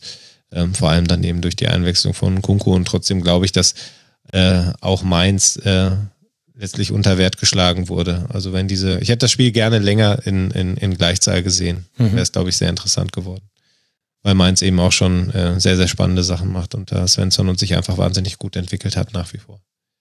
Ja, und Burkhardt, Onisivo und Lee, wenn die anlaufen, das macht was mit dem Gegner. Also da hatte ja auch Leipzig seine Probleme, wobei man bei Leipzig auch einschränkend sagen muss, unter der Woche hatte Tedesco zwischenzeitlich elf Spieler nicht zur Verfügung wegen Verletzungen Afrika, Afrika Cup und auch äh, Corona. Das heißt, auch hier haben wir im Grunde eine nicht existente Vorbereitung auf die Rückrunde. Ich fand, dass man im Spiel gegen den Ball schon Dinge gesehen hat. Also es gab einen ganz klaren Pressing-Auslöser. Das war der Pass auf den Halbverteidiger oder direkt auf den Außenspieler. Also in dem Fall vor allem Brosinski haben sie da sehr, sehr gerne attackiert, wobei es nicht so viele Bälle einfach auf Aaron Martin gab. Deswegen schwer zu sagen, ob das jetzt quasi auch dann Fokus auf diesen Flügel war. Das war noch etwas, was bei Mainz noch hinterfragbar war, zumindest in der Rückschau, ob Nemeth vielleicht eine bessere Option für den rechten Halbverteidiger gewesen wäre und dann Wiedmer hätte rausrücken können.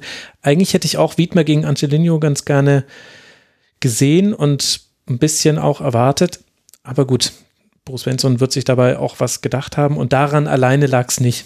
Es lag dann schon, hatte sehr viel einfach mit der Unterzahl zu tun und dem so fertigen Rückstand. Ich glaube, da muss man es dann auch nicht zerreden, so eine Partie, vor allem weil wir ja wissen, sehr bald werden beide Mannschaften wieder spielen und dann haben wir langsam eine größere Fallzahl und können eher größere Linien aufziehen. Für Leipzig, die jetzt dann eben 25 Punkte haben, drei Punkte hinter dem Europa Conference League Platz liegen, den aktuell der erste FC Köln inne hat, geht's weiter beim VfB Stuttgart, bevor man gegen Rostock im DFB-Pokal spielt zu Hause.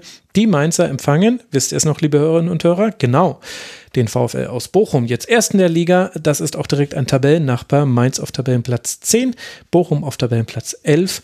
Erst in der Liga spielen die beiden gegeneinander und dann, richtig, ihr erinnert euch, im DFB-Pokal. Das sind die nächsten beiden Partien vom ersten FSV Mainz 05 bleibt noch ein Spiel dieses Spieltags und das fand in Leverkusen statt und war ein munteres Spielchen. Gerne haben wir ja als letzte Partie auch mal ein weniger spektakuläres Spiel. Das kann man über die Partie zwischen Leverkusen und dem ersten FC Union nicht sagen. Patrick Schick trifft in der 38. Minute, aber Grisha Prömel kann noch vor der Halbzeit ausgleichen und kurz danach das Spiel sogar drehen.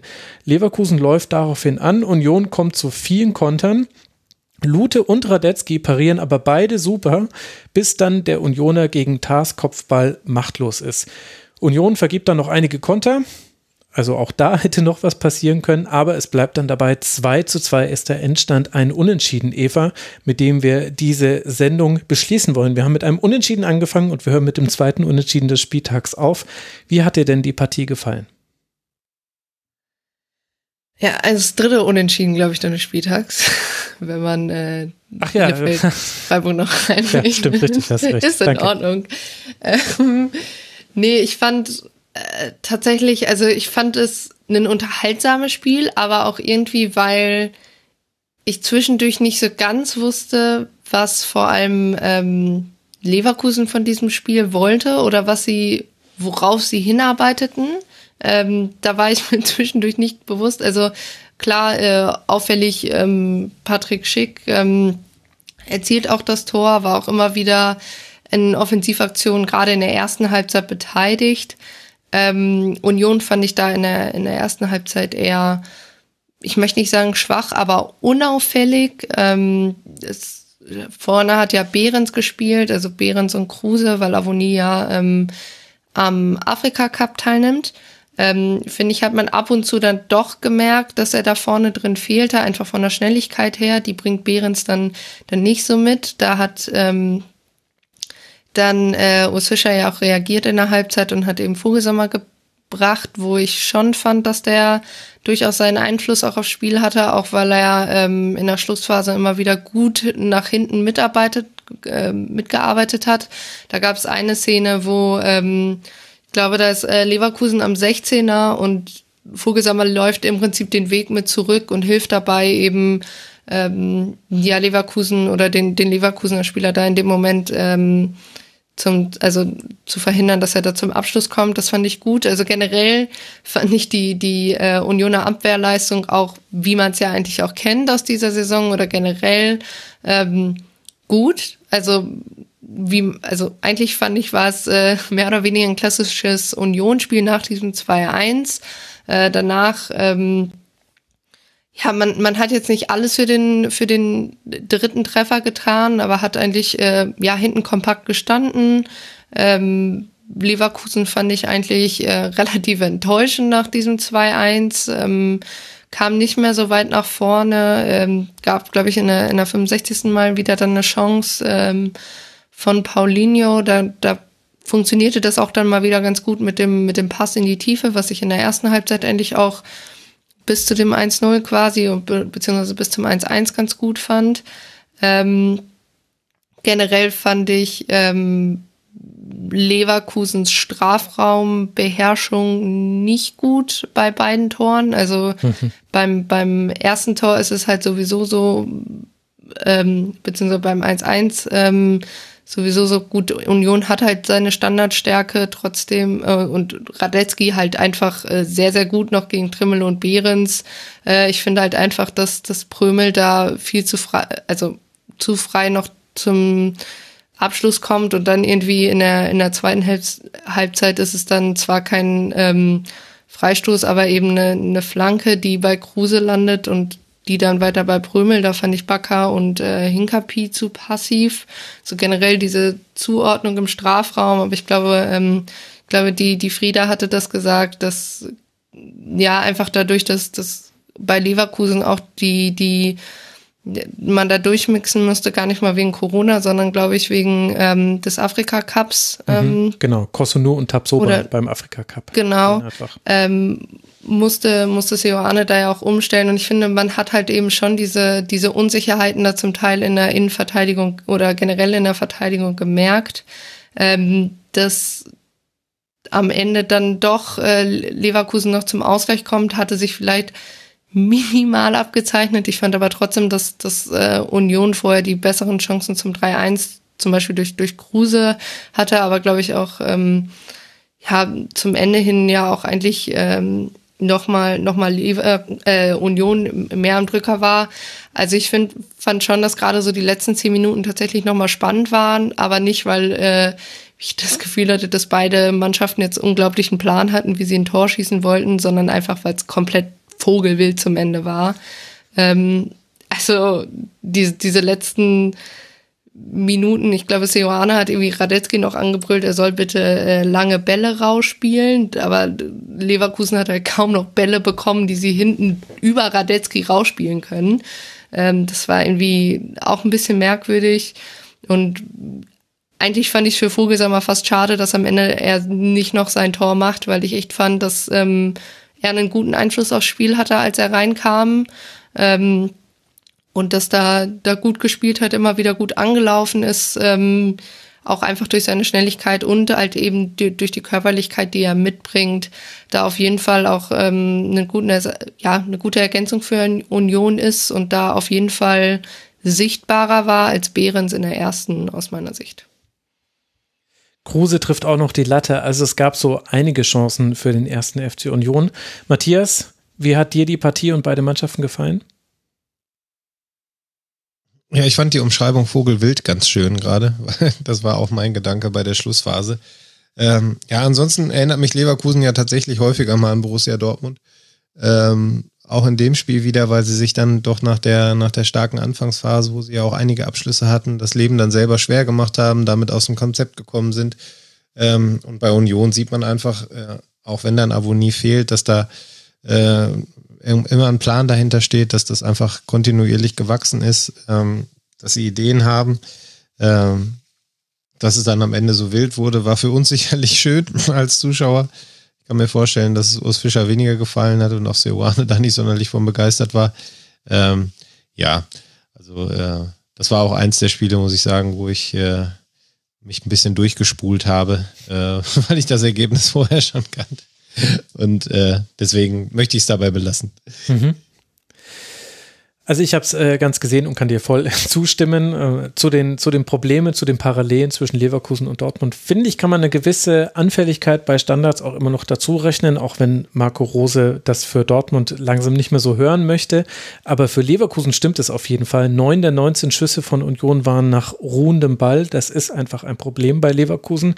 Und dann fand ich es wirklich interessant zu sehen, wie es bei beiden Mannschaften so einzelne Elemente gibt, wenn die da sind in ihrem Spiel, im Spiel der beiden Mannschaften, dann wirkt das alles wie aus einem Guss und folgt einem kleinen Plan und klarem Plan. Und wenn der Gegner es aber schafft, diese Elemente zu reduzieren oder gar ganz wegzunehmen, dann fehlt auch ganz erkennbar. Und das ist krasser noch bei Leverkusen. Bei Leverkusen ist es die Dominanz im Halbraum. Wenn die da ist, dann ist die krass.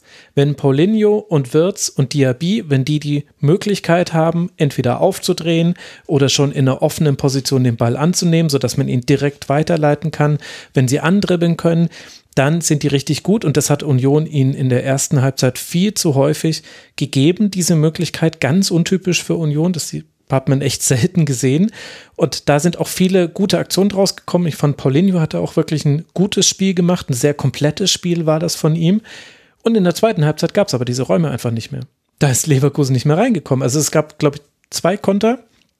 Die hatten aber nichts mit dem Halbraum zu tun. Es war einfach nur Union aufgerückt und Leverkusen rennt halt dann. Das war, glaube ich, auch jeweils nach Standardsituationen, wenn ich mich richtig erinnere.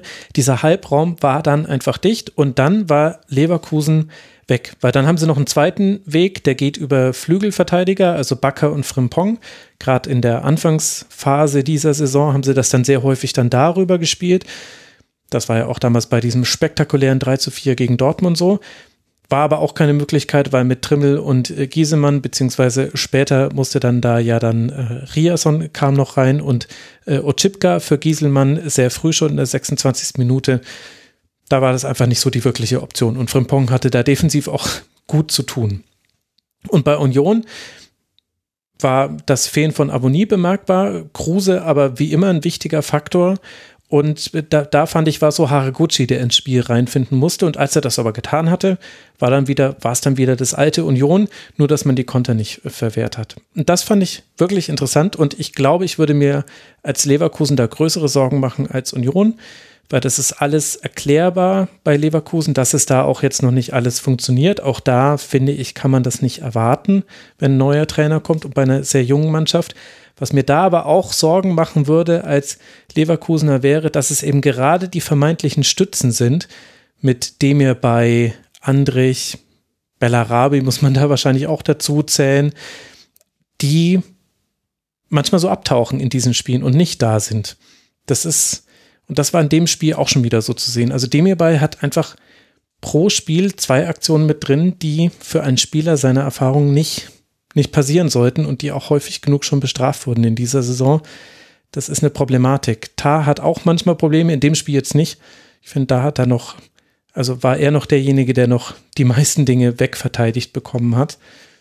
Aber ich glaube, das ist so ein Thema bei Leverkusen, weil man hat nicht immer so einen sehr guten Radetzky, also der ist natürlich ein sehr guter Torhüter, aber er kann nicht immer alles alleine retten, so wie es in diesem Spiel halt dann doch häufiger war, vor allem bei den Kontern. Das wäre so mein Take. Ich glaube, damit sind wir am Ende angekommen. Außer jemand von euch schreit. Nein, ich höre nichts. Dann sage ich euch nur noch, dass Leverkusen, die jetzt auf Rang 5 abgerutscht sind mit diesem Unentschieden, dass die bei 29 Punkten stehend jetzt dann in Gladbach spielen und dann zu Hause gegen den FC Augsburg. Und dass es für den ersten FC Union jetzt weitergeht zu Hause gegen Hoffenheim. Das ist ein Spitzenspiel, Rang 7 gegen Rang 3. Und dann spielt man bei Hertha BSC das Derby im DFB-Pokal. Da werden so manche Geschichten sich drum ranken. Und damit haben wir es geschafft und haben diesen langen Spieltag besprochen. Ich danke euch beiden sehr für eure Geduld, für eure Vorbereitung, für eure Expertise. Zum einen Eva Lotter Bohle vom Second Bundesliga Podcast und, und auch vom Rasenfunk. Eigentlich kann ich es doch so sagen. Eva-Bohle. Danke dir, Eva, dass du mal wieder mit dabei warst. Für die Abmoderation fühle ich mich sehr geehrt. Vielen Dank. Es hat ich, wie immer sehr viel Spaß gemacht. Das freut mich und mir erst. Und ich habe mich sehr, sehr, sehr gefreut, wirklich, Matthias, dass es mal wieder geklappt hat, dass du im Rasenfunk mit dabei warst. Ich weiß, warum du mir so gefehlt hast, ist mir wieder bewusst geworden heute während der laufenden Sendung. Matthias Dasch vom Kicker, at Matthias Dasch auf Twitter. Ihr solltet ihm da alle folgen. Danke dir, dass du mal wieder hier warst. Vielen Dank für die Einladung und die lieben Worte zum Schluss. Ja, sie kommen vom Herzen. Und dann habe ich nur noch zu sagen, liebe Hörerinnen und Hörer, dkms.de slash Rasenfunk. Ihr alle wisst, was zu tun ist. Und ich habe noch drei Podcast-Empfehlungen für euch. Zum einen How I Built This mit Andy Puddycomber und Rich Pearson. Die haben die App Headspace entwickelt und wirklich eine interessante Geschichte, wie die überhaupt dazugekommen sind. Headspace ist ja, ich glaube, inzwischen die erfolgreichste Meditations-App weltweit. Kann ich euch sehr empfehlen, fand ich sehr interessant. Dann eine ausgezeichnete Folge von Wohlstand für alle mit dem Titel Ist Bitcoin ein Ponzi-Scheme? Ich möchte euch nicht spoilern, aber die Antwort wird euch überraschen. Hört es euch an und da möchte ich euch außerdem auch sehr empfehlen, Jung und Naiv, Hans Jessen hat gesprochen mit dem Foodwatch-Gründer Thilo Bode, der nicht nur erzählt über Foodwatch, sondern auch über seine Arbeit bei Greenpeace und generell über die Arbeit von solchen Organisationen in Deutschland und auf EU-Ebene fand ich höchst interessant. Alle drei Podcast-Folgen mag ich euch sehr empfehlen. Und dann hoffe ich, dass wir uns wieder hören in der nächsten Woche nach dem 19. Bundesligaspieltag der Männerbundesliga. Bis dahin, bleibt gesund, macht's gut. Ciao. Das war die Rasenfunk-Schlusskonferenz. Wir gehen nun zurück in die angeschlossenen Funkhäuser.